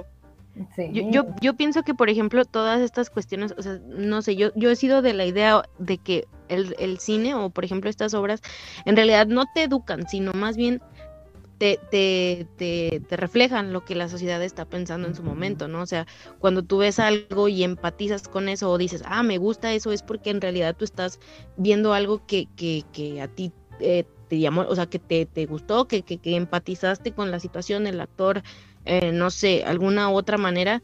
Y por ejemplo, todas estas cuestiones de, de la de los narcos, siento que más bien es el reflejo de una sociedad, no que la gente tanto aprenda de él. Sí, lo glorifican y todo este rollo, pero siento que la gente empatiza más por esta cuestión de que entienden las circunstancias o el- el mundo en el que se están desarrollando estos personajes y, y lo entienden. Este, y te gusta tanto por, por, por esa misma este, clase de empatía. Siento que las películas no son así como de ya no deben de hacer películas de esto porque No, no. porque le inculcan a la gente. No, más bien es que la- las, las películas están y son populares porque justamente la gente piensa de esa manera o justamente la, la gente tiene esta noción de cómo, cómo son las cosas, ¿no? O sea, por ejemplo, esta que dicen del Señor de los Cielos, se dieron una rachita tremenda de todas estas narcoseries porque tenían muchísima demanda. O sea, cuánta gente de verdad no empatizaba o ya tenía una ideología parecida a la de los personajes y ya cuando vio la serie dijo, ay, o sea, es, es como, como lo que yo me había imaginado, ¿no? O como que yo pensaba. Siento que es triste, es triste porque en realidad te está diciendo, oye, el pedo aquí en la sociedad o culturalmente hablando en México no está bien, pero también es como para que tú como, como persona, como, como dice ahorita Jessy, pues quizás nosotros no lo haríamos o nosotros nunca lo haríamos, pero, pero tú si, si tú estás viendo que alguien que tú conoces o algo así está como que, eh, no sé, como que teniendo esas ideas, pues, no sé, quizás como que a ti tu criterio te, te permita como, eh, no sé, ayudar a la otra persona, no, no sé si me doy a entender, o sea. Que, que nuestro criterio como que de alguna manera pueda ayudar o, o que puedas este hacer que la gente diga, oye, el- agarra el pedo, o sea, no es tan así las cosas. Ajá. Pues, Es que también, también es el, el rollo de, de tener el personaje eh, que ha sido jodido toda su vida y, de- y lo ves creciendo durante el, el tiempo en película, en la pantalla, y a lo mejor es por eso que empatizan, eh, que dicen, no, es que mira lo que logró, mira que esto, porque he oído gente que literalmente quiere ser Scarface y que no tenía nada y mira ahorita todo el desmadre que tiene y todo eso. Entonces, sí, como dices, tal vez sí nos, nos corresponde como sociedad a, a- digamos que a los que podemos llegar a comprender ese tipo de cuestiones, pues educar, que yo creo que siempre va de educación de- desde la casa, para que tu hijo no vea una película y se crea narco, o no vea que, que lo que decía de Pepe Le Pew, que, que ve que el zorrito está besando a la zorrita y que crea que es acoso porque es una caricatura a- aprender a, a que nuestros niños y los que, o sea, nuestra, nuestras generaciones vayan entendiendo esa diferencia. Sí. Por eso sí pienso en eso de que sí es necesario este tipo de películas, o más bien no afectan en nada, porque sí te muestran una, una realidad de cosas que realmente pasan y es bueno saber qué pasan. O sea, pero por lo mismo, para saber cómo también a lo mejor tú como persona orientar, ¿sabes? O sea, sí puede pasar todo esto, pero no quiero que te andes metiendo en esas cosas o algo así. Perdón, Alan, por interrumpirte. Ya no digo nada. Ay, pues perdón. No, no, no. Es que justamente iba a mencionar acerca de cómo estas series de narcos encontraron su nicho porque lo que más se consumía en México pues eran telenovelas. ¿Y de qué trataban las telenovelas? Por ejemplo, la única que se me viene a la cabeza es la de María... Ah, Marimar, Marimar. De esta chica que vivía en la playa, pero era pobre, entonces se casa con un rico, el rico la engaña, entonces ella tiene mucho dinero, bla, bla, bla, bla, bla. Y de cómo ella se iba superando. Pero pues ya, era un, hubo un tiempo donde todas las novelas trataban de lo mismo y se estancaron. Y entonces, por alguna razón, empiezan a, ver este boom, porque creo que incluso nadie... No creo que nadie se hubiera querido atrever a hablar en ese entonces de esas... de cosas sobre narcos, drogas, porque principalmente pues era la guerra contra el narco de Calderón. Uh -huh. Y ya una vez que termina eso, pues empieza El Señor de los Cielos, empiezan todas estas series y películas pues sobre Pablo Escobar. Y es como una reinvención en el sentido de que volvemos a ver historias de esta gente que se, que se supera a sí misma trabajando, uh -huh. pero pues ya desde ya en un contexto mucho más actual, que es pues la narcocultura en la que estamos viviendo. Es este personaje de que ya no es como la chica pobre que por acto del destino el chico rico se fijó en ella y la sacó de pobre, ¿no? Ahora es el pobre eh, con uñas y dientes tratando de subir de posición a través de los medios que sean necesarios, ¿no? En este caso la violencia y, y el uso de, de, una que otra cosa, este, pues ilegal, ¿verdad? Más que nada. Y creo que él mismo es es lo mismo que decíamos el, el, el, el, podcast pasado, o sea, el clasismo lleva ya más de 70 años, o sea, yo creo que lleva más de 300 años aquí y seguimos masticando este mismo ideal clasista, nada más nos lo presentan en diferentes formas, ¿no? O sea, seguimos siendo los mismos que, que pensamos que si eres pobre, este, eres pobre porque así Dios lo quiso y que de alguna manera, este, eh, eres pobrecito, ¿no? Y los, y los ricos son o los malos o los que tienen más poder o los que controlan al país y, y, eso creo que sigue haciéndonos mella en el pensamiento y pues nada, es un reflejo, como decía hace rato. Uh -huh. Cambiaron, cambiaron al, al, príncipe de Marimar por cocaína y armas. Ajá, sí, básicamente. y te pusieron un pelado guapo con pistolas. Es lo que hicieron, es lo que hicieron porque el, el reflejo de la sociedad es, es es lo que nos merecemos, decía, decía como en la película de, de Batman, ¿no? O sea, no es, es el héroe que, que, que, la ciudad necesita, bueno, es lo que ocupábamos en este momento. Al menos el opio de la gente, ¿no? Eso fue lo que le entregaron a la raza. Eh, pues ahí te van, pero es superación, güey. O sea, es superación, pero te la manejo ahora con, con arcos. Uh -huh. Y curioso cómo se maneja esto de la superación. Lo voy a decir por el contexto en el que yo vivo aquí, por ejemplo, aquí donde yo estoy.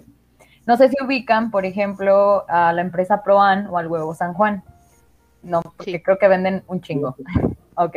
Esa empresa es de aquí, de mi ciudad. Y yo he escuchado muchos comentarios de muchas personas que sí, eh, o sea, como que ellos lo mejor de todo son, o sea, como que en las series, en las series, no digo que en la vida real digan que los narcos es lo mejor, pero en las series es como que, ay, es que no me acuerdo cómo se llama, pero pongámosle Armando, yo creo que se llama Armando, no me acuerdo. Aurelio, se llama Aurelio. Aurelio, ese. Estaba, no, estaba mejor Armando, no manches. Estaba como, que sonaba como mamalón, la neta. Pero bueno, eh, siempre es como que, no, es que como le hizo Aurelio en, en El Señor de los Cielos y que no sé qué y así, pero acá es como, bueno, el señor dueño de Proan se llama Manuel, entonces así como de pinche Manuel, pero acá no le da nada a su gente y que no sé qué, y yo digo, güey, bueno, la verdad, yo no sé por qué se queja tanto la gente, porque dicen que, que lo hace todo a base de impuestos, o sea, por no pagar impuestos. Pero la neta, todo lo que ha hecho ha aportado un chingo a esta ciudad, la neta. No es mame, yo creo que si no fuera por la Virgen y el Temproán, no, neta, nadie viene. Pero, por ejemplo, este señor de verdad supo ser muy bien sus negocios, supo hacer pues muy bien su empresa y yo creo que él nunca se imaginó que llegara a ser una empresa de este tamaño, de la, de la cantidad que tiene. Y todo el mundo le, le, le, le tira como pedo porque ha hecho muchas cosas, o sea, por ejemplo, arregló una carretera a base de deducción de impuestos, pero arregló la pinche carretera, o sea, llevaba como 30 años y nadie lo hacía, ni el ayuntamiento, ni el gobierno, ni el estatal, ni el federal. Y ese güey lo hizo por deducción de impuestos y la gente se quejó. Y es como que, güey, todavía que lo arregle y quieren que les cobre impuestos a ese vato. O sea, eso debería de haberlo hecho el gobierno. ¿Por qué chingados no lo hizo? Pues porque les vale madres. Y o sea, la gente decía, pues es que le beneficia porque así está más fácil el acceso a, su empresa. Pues sí, pero también es más fácil el acceso a la gente que viene a San Juan. O sea, si lo piensas de todos los modos, él se beneficia, pero también nos beneficia a todos los que vivimos aquí. Pero su ejemplo de superación no está chido porque él ha hecho muchas cosas y las ha hecho bien. Pero, por ejemplo, un güey que es ficticio, a él sí, porque mata gente y tiene un chingo de varo. Él sí, no hay pedo. O sea, es como que... Es que es el camino fácil. Claro, y es, el camino fácil. ¿Sabes? Yo creo que yo, creo que aquí la cuestión es de que toda la gente se enoja con ¿cómo, se llama Don Manuel? con Don Manuel porque la gente dijo, o sea, de alguna manera dice, chin, porque no fui yo, ¿no? O sea, o sea, vende huevos, o sea, no es como que el señor inventó una gallina, o sea, vende huevos. Y es más como la frustración de cómo chingados a mí no se me ocurrió primero eso, que en realidad como el güey de los, o sea, el que está en la tele, que sabes tú que es ficticio, y a pesar de que te muestran sus, sus, sus defectos del personaje, pues dices, es, es, ficción, ¿no? O sea, de alguna manera tu, tu mediocridad de alguna manera no recae en el personaje porque a ti no te está afectando, no tienes el mismo contexto que el personaje. Pero, por ejemplo, aquí con la cuestión de Don Manuel, pues, o sea, viven en el mismo lugar, o sea, vende huevo, no es como que, o sea, a cualquiera se le pudo haber ocurrido y es más bien la frustración de que chinga, porque a mí no se me ocurrió antes, ¿no? Y hasta puede ser, porque como es una ciudad pequeña, o sea, puedes decir, todavía fuera ciudad capital, ¿no? O sea, estoy en Guadalajara, estoy en Ciudad de México hasta tú llegas a pensar tú de otra ciudad como, no, pues es que el vato estaba en una ciudad capital, ni modo que no vendiera. O sea, no, éramos un, bueno, yo creo que todavía no somos una ciudad así súper enorme, pero la neta ha progresado mucho en los últimos años y ha sido en parte gracias a este señor, ¿sabes? Han venido un chingo de gente de otros países a hacer contratos con él para la venta de huevo internacional o de cosas, o sea, porque ya empezó a hacer lo de las claras de huevo envasadas, que nada más es clara de huevo y así. O sea, empezó a hacer como que muchas cosas y como que yo siento que la frustración de la gente es que porque somos una ciudad chiquita, a él sí se le ocurrió hacer eso y tiene una empresa de nivel internacional en una ciudad chiquita. Todavía dijeran, bueno, yo creo que otras personas dirían, es que vive en Guadalajara, por eso en Guadalajara empezó y lo armó chingón y pues no, no era Guadalajara y aquí está haciendo una empresa internacional en una ciudad como de 90 mil habitantes. O sea, no chingue.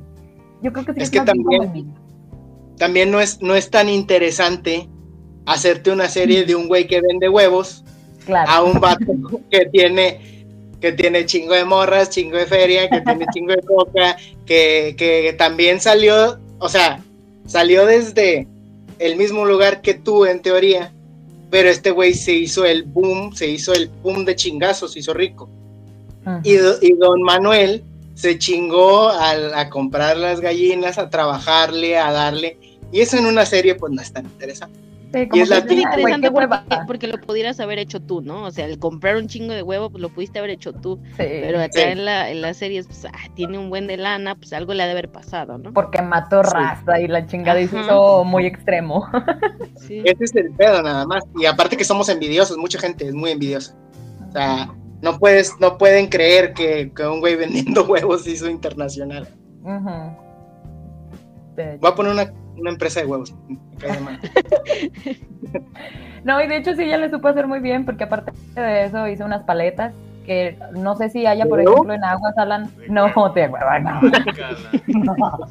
madre, este güey es un visionario. no, se llaman, se llaman Bolonia. Están muy ricas, la verdad. Ah, están ricas ah, pues son de aquí también. No vendían en la uni, de hecho. Todavía no llegan. Creo que para Tamaulipas todavía no llegan. Pero Sí, la no, empresa no. Bolonia también es parte de Proan y también es de Don Manuel. De hecho, no sé si se acuerdan de estos como tipo bigotes chiquitos que se llaman Voilà.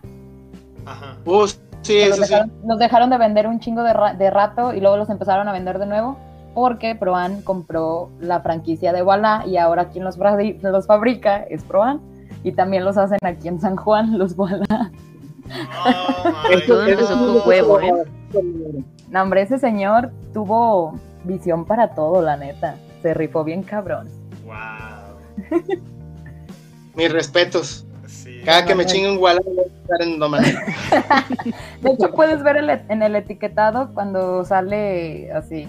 O sea, que dice elaborado en no sé qué, bla, bla. A ella dice San Juan de los Lagos, Jalisco. eh, que es de donde yo soy y ahí aquí se hacen los voilà. Oye, ya después aspirando guala. Y todo a la historia de Don Manuel. Eh, para si le hacen su película van a ponerlo aspirando así el chocolate ¿no? de, de los voilà.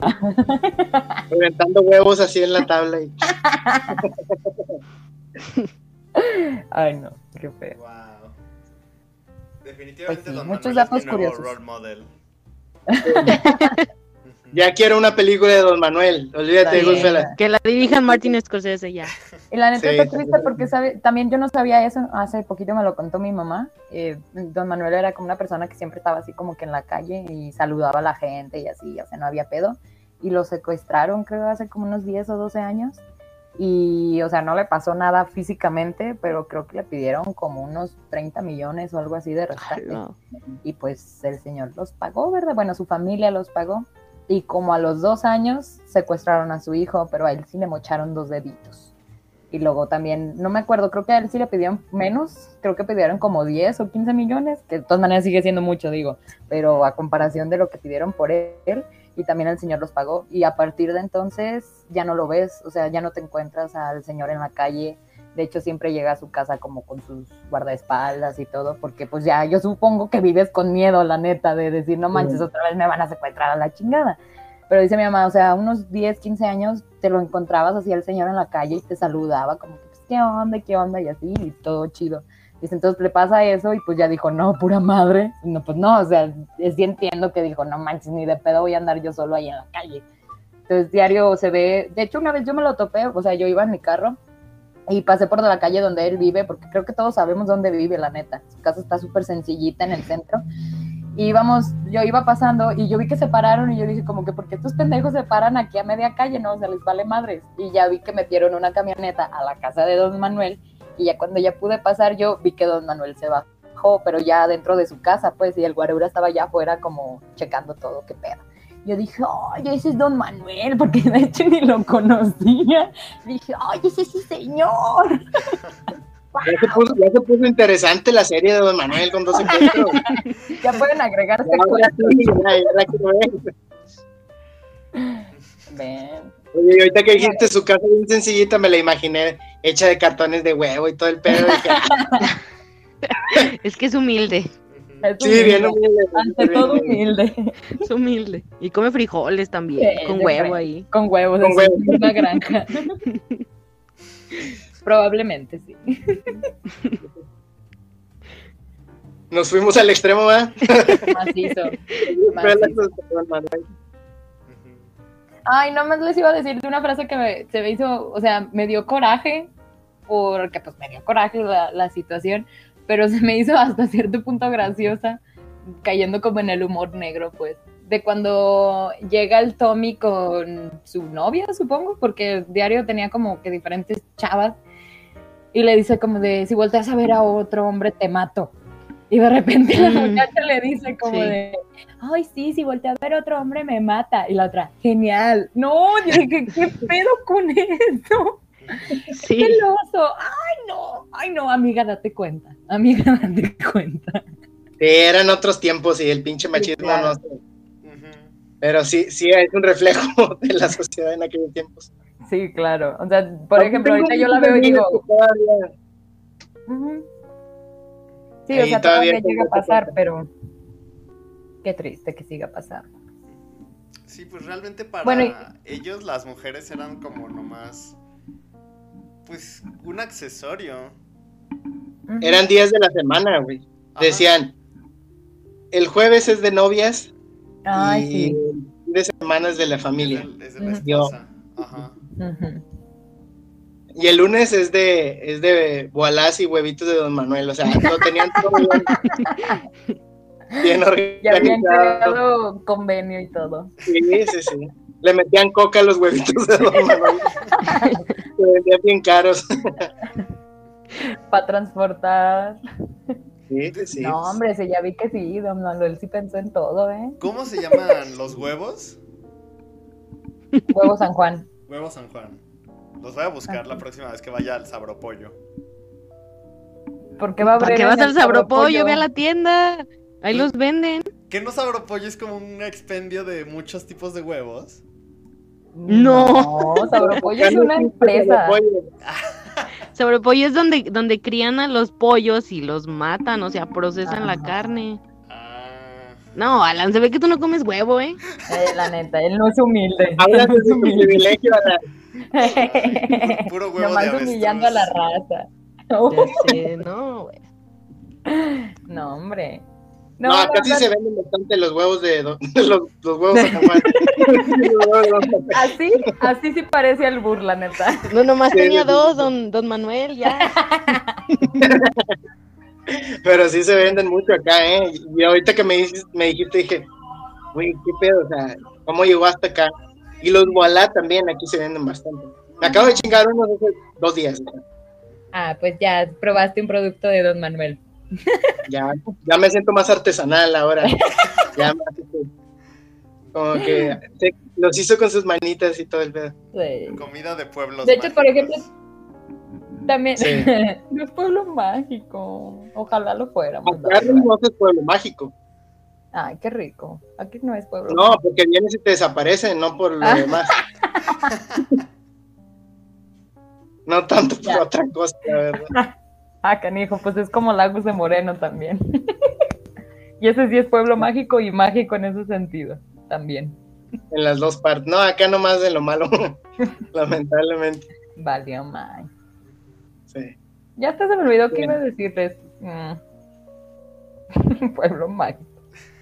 No, la verdad ya no me acuerdo. Era, era algo, algo sobre la película, pero no me acuerdo. Ah, sí, de cómo también el personaje de Robert De Niro, la neta, o sea, sí está bien cabrón cómo te lo plasma, porque él haría lo que fuera por, pues por seguir con su vida, ¿no? O sea, por seguir con su vida, pues de rico, ¿no? O sea, empezó a matar a los mismos que fueron cómplices de su asalto que de hecho creo que está también eso basado, bueno, no basado, sino que se compara con alguna situación que también pasó de unos, de, no me acuerdo si fue como en Inglaterra o no me acuerdo dónde fue, que asaltaron un tren, o sea, en 1800 y cacho, o sea, la neta fue del otro siglo, y, y asaltaron un tren y para quedarse como con la mayor parte se empezaron a matar entre ellos y al final eh, creo que se disparan flechas entre los dos para ver quién era el que ganaba y se mataron los dos. Entonces al final pues nadie se ganó lo del robo. No me acuerdo cómo está esa cosa, lo voy a buscar bien y se los voy a pasar en el grupo para que lo vean. Porque yo sí leí una noticia referente a eso, bueno, lo escuché en un podcast pues hace como dos años de eso. Y ahorita que ya estaba viendo la película que empezó a matar a, la- a las pues a sus cómplices, lo relacioné mucho y dije, ah, como los güeyes de Inglaterra que también se mataron y al final nadie se quedó con nada. Pero bueno, aquí sí salieron ganones estos morros. Si me hubieras dicho que eso fue en México, te hubiera dicho, uno de los güeyes de las flechas era Don Manuel y se chingó el dinero. y ahí empezó su... Probablemente, o sea, porque ya está medio grande Don Manuel, a lo mejor sí, sí pudo haber sido. sí parecería una historia muy mexicana, la verdad. con flechas y todo. Sí. Pues la neta, ya regresando a la película, la verdad es que está muy buena. Eh, Ya, o sea, hablando bien, creo que, creo que sí tiene un poco de que romantiza esta vida narca, esta, vi- esta vida de gángster, eh, pero también te deja esa enseñanza de que, pues, pues así como la haces, también tú puedes caer en estos rollos ilícitos, que tal vez es a lo mejor lo que decía Sara que le falta que no, no que le falta, sino que en México pues obviamente no hay eso, porque no hay ese tipo de justicia, que, que sí a lo mejor haría falta, pero pues la verdad es que pues para sus tiempos yo creo que, y para el- todavía los tiempos actuales es muy buena. Sí. Sí, es Sí, muy realista sí. y muy... ¿Cómo decirlo? O sea, sí, creo que muestra realmente todas las facetas de lo que es ser un gángster, porque sí, sí lo romantiza, pero te muestra lo, lo incer- la incertidumbre que es vivir con ese estilo de vida. O sea, te muestra que así como puedes estar arriba, cualquiera te puede traicionar, ya sea alguien cercano a ti, cualquiera, cualquier cosa te podría ocurrir. Y pues sí, es un estilo de vida demasiado arriesgado y que nadie debería tener.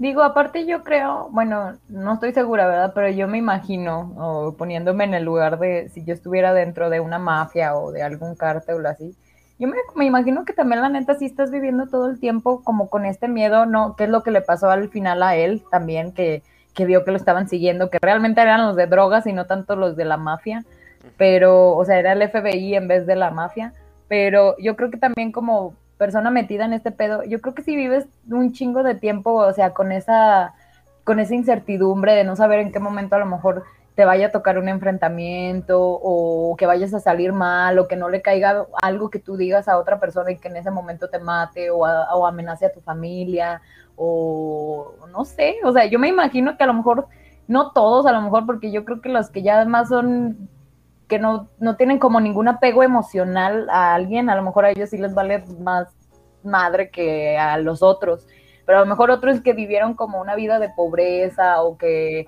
em, de violencia, pero que eran apegados a alguien, o sea, a lo mejor a su mamá o a una tía, a una madrina, a un hermano o algo, a lo mejor le piensan más, ¿no? Como que en cualquier momento van a buscar a mi familia y lo van a matar o algo así a comparación de a lo mejor de otras personas que no tienen a nadie o tienen a alguien, pero no les importa porque no tienen ese apego emocional a su familia o a un hermano o a un padrino o a lo que sea, que ellos sí viven como que, pues si me muero mañana, su madre.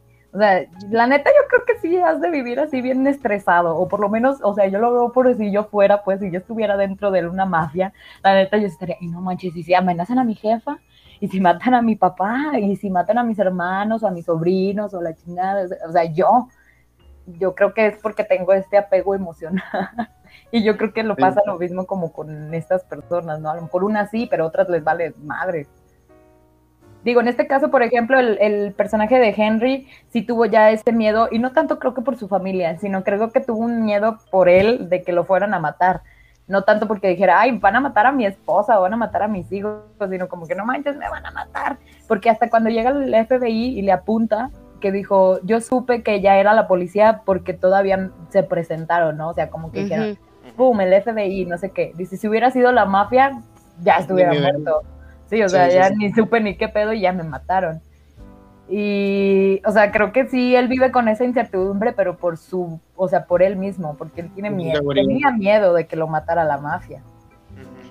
Yo creo que al final de cuentas lo que le da miedo y que también como que siento que el personaje de Henry se decepcionó es de que él mismo de, de- decepcionó a todo el ideal que él tenía de la familia, ¿no? O sea, si vemos en un inicio su familia no era funcional o no era perfecta, porque había esta cuestión de la violencia del padre y todo esto, él, él mismo como que idealizó, y- perdón, idealizó demasiado a la familia, a la otra, a la, a la adoptiva, como quien dice, y al final cuando él termina traicionándolos, que pues, los, los, como quien los echa de cabeza ante el tribunal, él mismo, yo siento que él se decepcionó y también como que dijo, güey, yo de tanto esto que, que, que admiraba, de que la, la ética que se tenían entre los mismos miembros de la familia, de que sabías que, que por ejemplo, no le iban a hacer nada a tu, a tu esposa o a tus familiares, por esta cuestión de honor, ¿no? De que las cosas se arreglan entre los mismos hombres, este, y él la, la, la traicionó, perdón, este legado o este, este ideal con el hecho de, de, de delatarlos, Delatarlo. creo que fue como que lo que a él lo tuvo como de ver, sí, sí la, sí la regué, o sea, sí la, sí la regué. Pero acuérdense que cuando ellos toman la decisión de denunciar es porque Jimmy como que intenta matar a su esposa. Ajá. Entonces ahí fue donde yo creo que es el punto de quiebre de que dicen, ¿saben qué? Ya vale madre aquí, o sea, ya. Pero es que no- ninguna no familia es perfecta. Sí, bueno. Sí, eso, eso sí es cierto.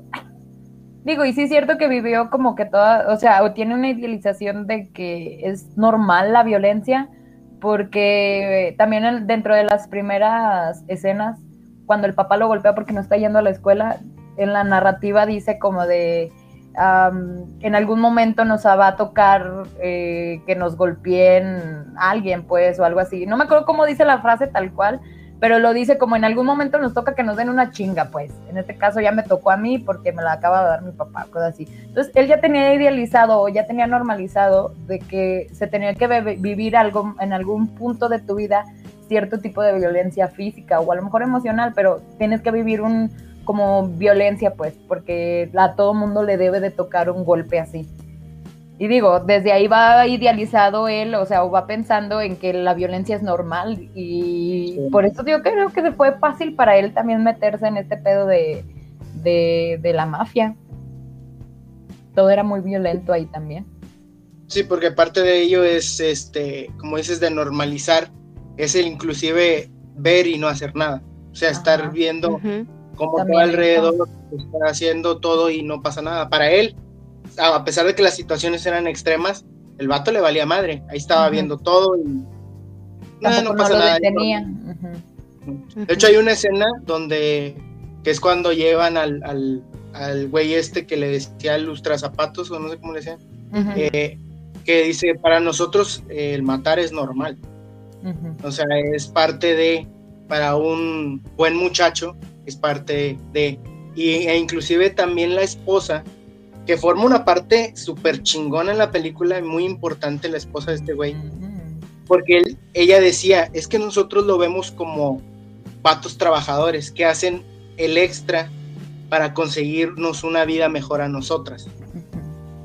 Y dices, güey, ahí, desde ahí ya va empezando eh, la fibra moral de las personas, de que de- también de- del rollo de la, de la pistola, cuando alguien intenta, que ella dice, ella pues, misma lo dice, ajá, dijo, me asustó, pero me excitó un chingo, ajá. así me prendió. Entonces dices, bueno, del, eh, ese es tal para cual, o sea, cada quien, uno necesitaba a alguien que fuera flexible moralmente, y la otra, hasta cierto punto, la incentivaba o la prendía ese rollo de dominio de poder que tenía y demostraba este güey.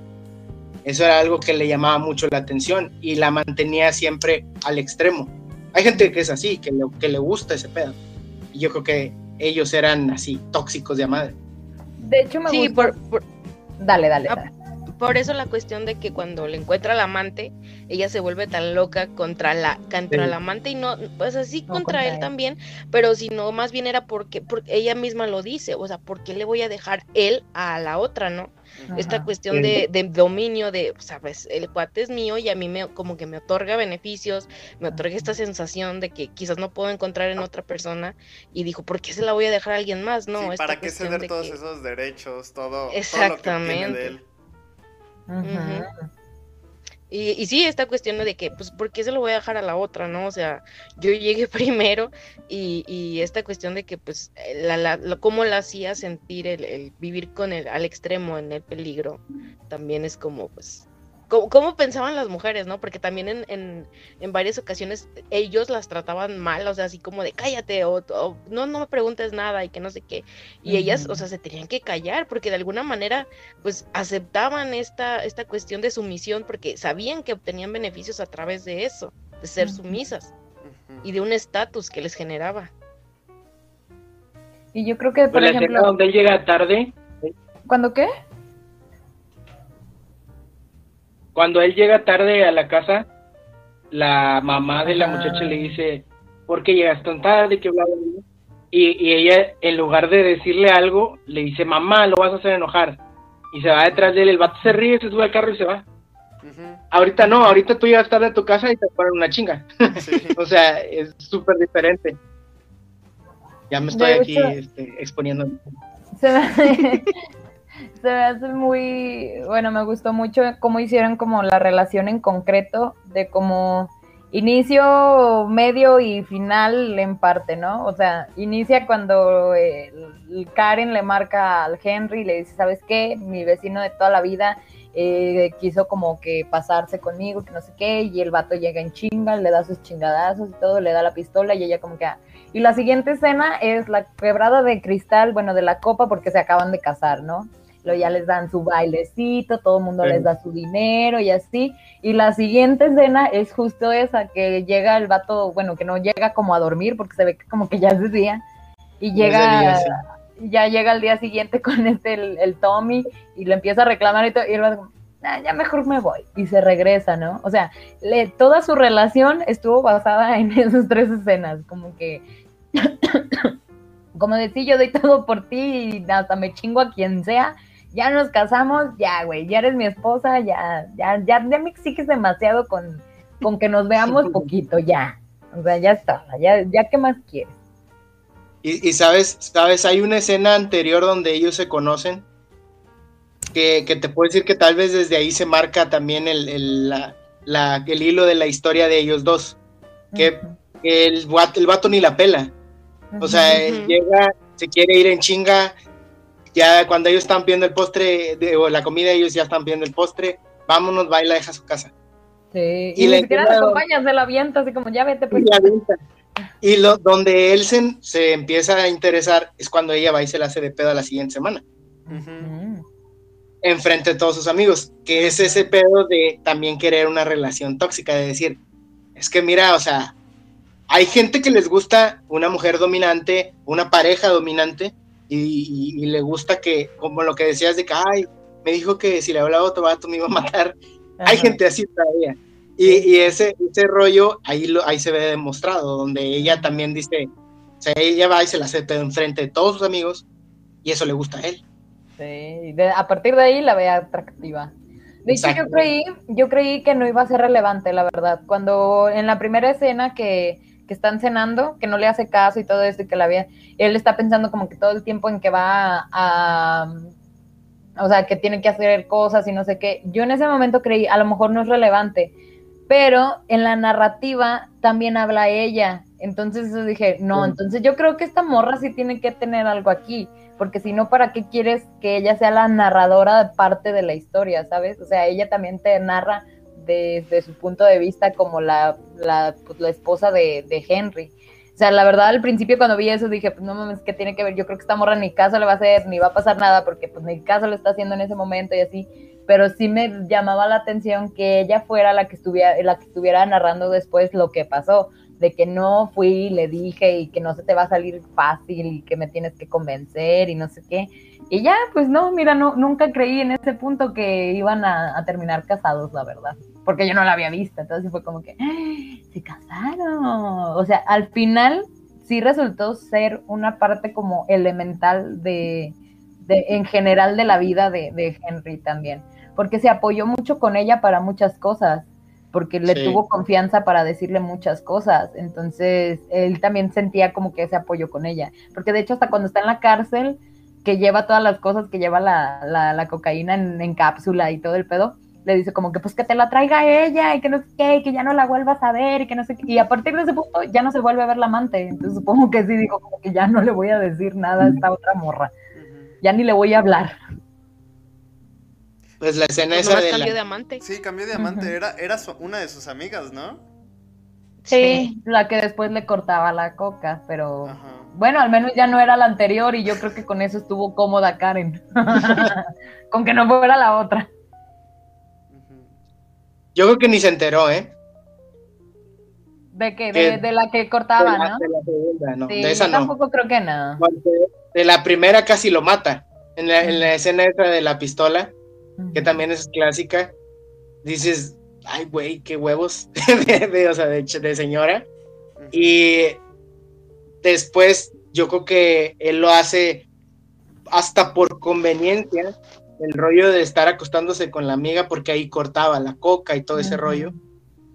Y de hecho a mí yo estaba pensando dentro de mi cabeza en algún momento va a salir que también se está acostando con la niñera, que era la que hacía los viajes. Ujú, Y- Pero bueno, ya yo creo que iba a ser demasiado creepy ese pedo, entonces por eso no lo hicieron así Maybe. pero Sí, pero sí, sí, el vato, pues, o sea, en su tiempo era un, un tipo guapo y yo creo que el personaje y la historia lo quería aprovechar así, de que pues dominaba hasta cierto punto con su forma de ser, con su, con su, o sea, su, su manera de atraer era el poder, que era guapo también, que, que tenía control de las cosas y todo.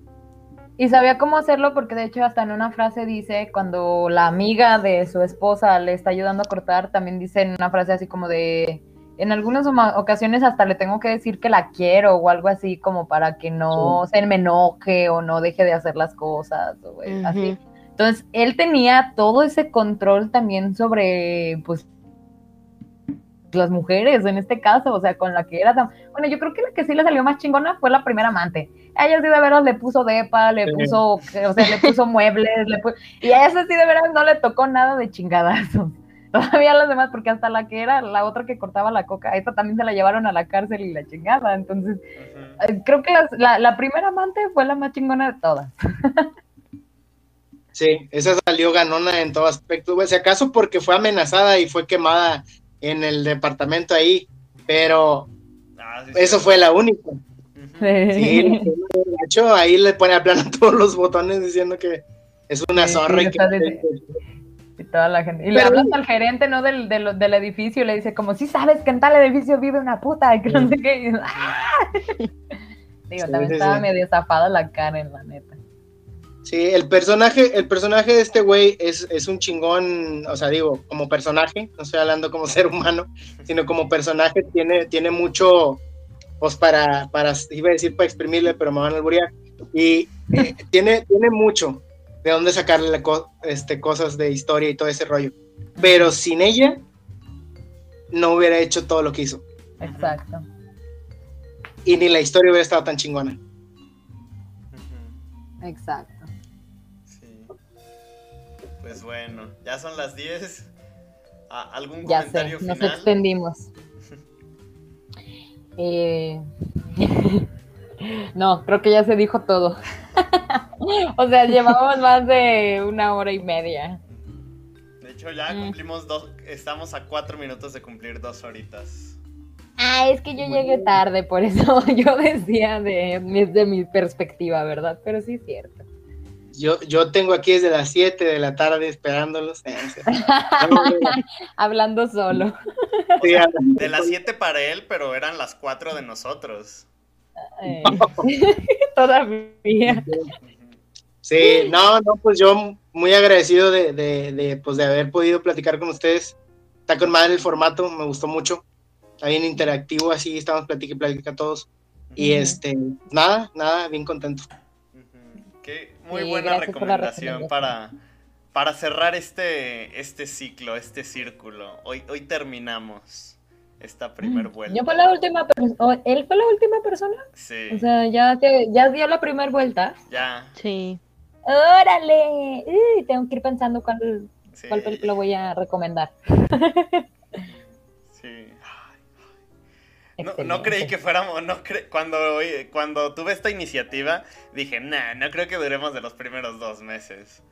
Pero mira, seis meses llevamos con esto. ¿en serio? Sí, desde diciembre.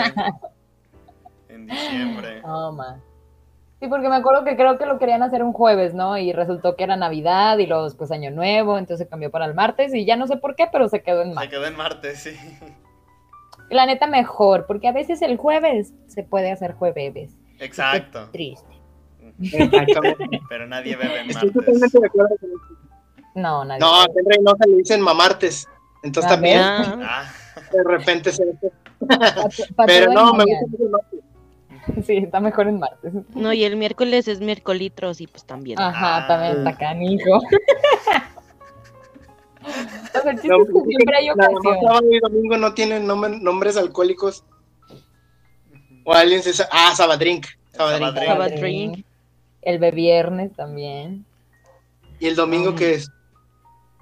La neta no sé, pero Pues no sé, pero también es- se toma. es generalmente el domingo de resurrección. Ándale. de la crudación. Sí. O del conecte O también. del conecte. También puede ser. Porque de hecho me he fijado, no sé si les pasa lo mismo, pero por ejemplo aquí en San Juan cierran todo, así los lugares que son como de mariscos y, y bebidas y así, los cierran más bien los martes. Porque todavía hay gente que del sábado la conecta el domingo y todavía el lunes amanece cruda, entonces también los lunes venden, pero ya como que el lunes ya no es de peda, sino que neta nomás para crudear. Entonces ya dicen, Ujú. bueno, el martes descanso. Entonces los martes cierran todo porque pues dicen, ya no hay ningún crudo, ya chingue su madre. Qué curioso que la gente haga esas cosas, la verdad. Qué curioso, la verdad. Ya me dieron Hacen. San lunes. Ya se me antojó. Ya es hora. Yo tengo. Ah, uy, literal, literal, aquí donde estoy, es una barrita que tengo aquí en mi casa. Pues es que de hecho atrás se te ve tu, tu shake. Aquí tengo de todo. Tengo este, un camarada me lo trajo de Rusia y se abre así, Ah, varias. Como Qué mat- como las muñecas. Ay. Sí, se abre así en varios. El que acabas de este- enseñar la- de la botella verde no es licor de naranja. Es Passport, No ¿no? sabe, ni se ve. ¿Qué es? No, con Troy. Licor de naranja, lo sabía. qué Esto- conocedora. Esto es de alcohólico, señoras. Es una catadora. Soy catadora de vinos finos. bueno, ni tan finos, la verdad. Tantas bodas cada semana la volvieron una experta. La verdad. Soy más bien catadora de tequila, como que el tequila se da más, porque pues aparte soy de Jalisco, ¿no? Entonces, aquí de Mm. hecho hay una ciudad muy cerquita que se llama Arandas, que si conocen, por ejemplo, el tequila mm, Don Julio, es de Arandas, Jalisco, y me queda como a dos horas, entonces la gente está bien chida. O tal vez menos, yo creo que es como una hora. Ay, por cierto, aprovechando, ¿no vas a venir el fin a Aguascalientes? Ah, mm, como por qué o qué. Ah, uy, no. sí, Te está invitando. No, invitando. vas a ver. Ajá. Ta- También Antonio, nomás que pues a él le queda más lejos. Ajá. No van a venir. perdón. ¿no? Es- ¿Qué? No van a venir ustedes acá, Reynosa. No, gracias, quiero mágico. vivir todavía. Aquí, aquí de- es donde llegan los huevitos de Don Manuel con cocaína. No, hombre, pues aquí si quieres los, los rellenamos, pero... no, pero es que como este sábado es mi cumpleaños, lo voy a festejar el viernes. Ah, fue que, es que la semana pasada, bueno, el fin pasado, de este pasado al pasado sí fui a Aguas.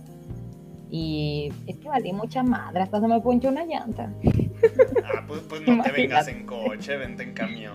Bueno, no, no hay, ah, Es que creo que sí hay aviones. ¿no? Aviones de San Juan a Aguascalientes. Ey. No manches.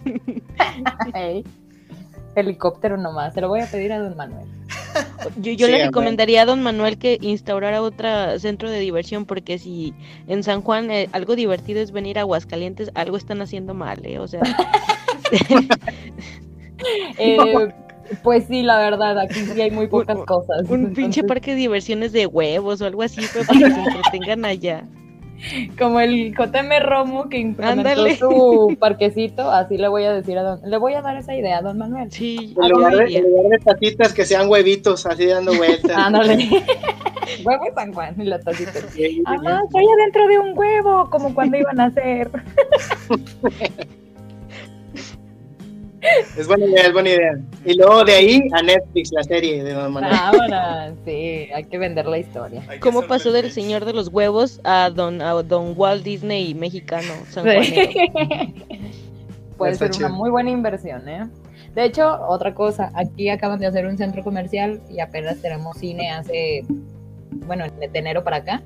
Y también es del hermano, pero ese es del hermano de Don Manuel, pero es de la misma raza, entonces es lo mismo. Y En lugar de darte palomitas, te dan huevo cocido. sí, preparado. Huevos, huevos crudos así con limón y Valentina. en vez de que sean de chocolatito o algo así. Visionario. Esas- es que esas gallinas son más exóticas las que dan de chocolate, Ah, por eso. Claro. Exacto. Sí, Esos por eso. huevos te salen muy caros. Sí, sí. Entonces, toda la familia de Don Manuel es empresa- son empresarios. Pues sí. Wow. Y a sus hijos y sus nietos, porque pues Pues, eh, de hecho, una vez platiqué con mi mamá de eso y le dije como de, o sea, sí está chido porque son gente que, a pesar de que han vivido pues con ese privilegio, o sea, digo, todos los que son como de mi edad, pues, que ya son nietos de don Manuel, eh, crecieron con ese privilegio, pero no se estancaron a decir, ay, no, güey, yo soy un güey de varo y ya que me compren todo y que me hagan todo, ¿no? O sea, también estudiaron algo relacionado o muchos no estudiaron, pero se metieron de lleno a la empresa y ahorita tienen como que otras visiones y son encargados de empresa o de algo más chiquito. Uno de ellos hizo una recicladora de plástico, porque ven que a veces también los huevos los ponen en, en, bueno, en paquetes así como de plástico. No, no sé cómo se llamen, porque los conos son los de cartón y los otros no sé cómo les llamen. Y uno de los nietos de don Manuel fue el que se le ocurrió hacer esa recicladora para todos esos, esos plásticos que se utilizan, reciclarlos y volver a hacer para los huevos. Y fue un nieto. Y creo que no, bueno, no te creas, creo que estudió algo así como administración de empresas o algo así, pero supo hacerle, pues. O sea, digo, la neta, esa familia sí ha tenido mucha visión en todos los sentidos.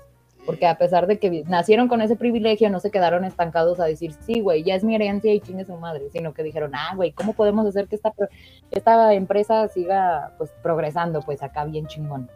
Y pues, ah, ojalá me case con uno de los sus nietos. Sí, era, era lo que te iba a preguntar, ¿no sabes si están solteros? ¿Qué? Apenas te digo, oye, como que estás bien enganchada con esos vatos. no, es que pues, es que pues me sé mucha historia de ellos porque pues es como que básico. O sea, es, o sea, San, Juan, Juan, son como 30 gentes. Sí, o sea, la chingue. Y de esas 30, 20 es la familia de Don Manuel. Ándale, los otros 10, pues aquí estamos una pendejeándola en la vida. pues bueno, creo que ya no voy a decir nada ya. Ya mejor, vámonos. Vámonos, pero ya mejor ahorita voy a buscar el Facebook de uno de sus nietos para ver si me contesta. Manda, manda poner, captura para ver si están guapos. Ah, okay. Y aunque no estén, tú mándala. Eso que tiene. Nos hacemos guapos. Uno, uno lo ve con ojos de amor. Ah, no, claro. Sí. Uno lo ve con ojos de huevos, así. de huevos. Sí, de huevos, el vato. And, uh, Huevo San Juan, patrocínanos este podcast, por favor. Por, por favor, escúchanos. Por favor, Huevo San Juan. Escúchanos. Manuel, don Manuel, mándenme unas fotos de tus huevos para ponerlos aquí. No, no, oh, es familiar. No, no, pero. No sé de qué hablamos Qué bueno que no nos ven. película o de Don Manuel. Ya no sé yo tampoco, la verdad. bueno, se relacionó en algunos Ajá. aspectos, Sí, ¿eh? sí, sí. Eso fue lo mejor. Bueno, si los encuentro les digo si están, si están guapos. De todas maneras, ahí se los mando. Aunque no estén, tú mándalos. Bueno, por si alguien los quiere conocer también, porque creo que también tienen nietas, digo. Por si ahí anda, me da que también quieren. Lo que sea, yo, yo, yo piso parejo. No, no me va a ganar la pobreza. No, yo, yo nietas, mejor nietas, nietas. La señora No no, tengo nada en contra, pero. Pero mejor las nietas. Sí, nietas, nietas. Bueno, pues. Yo piso parejos. ¿eh? Por eso, yo, yo le piso los huevos, don Manuel, pues no. Para decir, eh, Oye, Alan, ¿puedo, puedo hacer mi comercial? Sí, adelante, adelante. Este, bueno, si nos están viendo por allá afuera, Sara, Jessy, todos, pues yo también tengo un canal de YouTube. Se llama Cinepolocos. Ahí este, me pueden ver diciendo pendejadas. Es lo que nos caracterizamos. Hablamos de cine, hablamos de series, eh, tenemos un podcast también. Nos pueden encontrar en Spotify, nos pueden encontrar en YouTube, tenemos página de Facebook. Y este, pues nada, vayan, suscríbanse, denle like, ayúdenos al talento local de acá. No tenemos una empresa de huevos, todo lo hacemos con huevos, es diferente. Entonces, ahí apoyen al talento, por favor. Uy, qué chiste, no es como el Aurelio en El Señor de los Cielos. No, de hecho, nuestras cámaras y, y la están hechas de coca. Y eh, el estudio está hecho con cadáveres humanos que descuartizamos aquí My gosh, excelente. Una buena serie esa. No, ya este, no, en serio, si, si pueden y tienen chance, denle una vuelta para que vean lo que hacemos ahí. A lo mejor les da risa. ¿Cómo dijiste que se llamaba? Cinepolocos. Ok, Vale, para Está raro, buscarlo. pero Igual manda el link al grupo. Sí, mejor, para que sea más sencillo. sale, sale, sí, les mando el link ahí para que lo vean. Vale. Se van a reír. Excelente. pues bueno. Como señor Barnes. Excelente. vale, chicos, entonces nos vemos la siguiente semana. Sí, nos vemos. Ya iniciando otra vez. Ahí se cuidan. Cuídense, un gusto, un placer, casi un orgasmo. Ahí estamos. Adiós. Bye, Igualmente, vemos. Bye.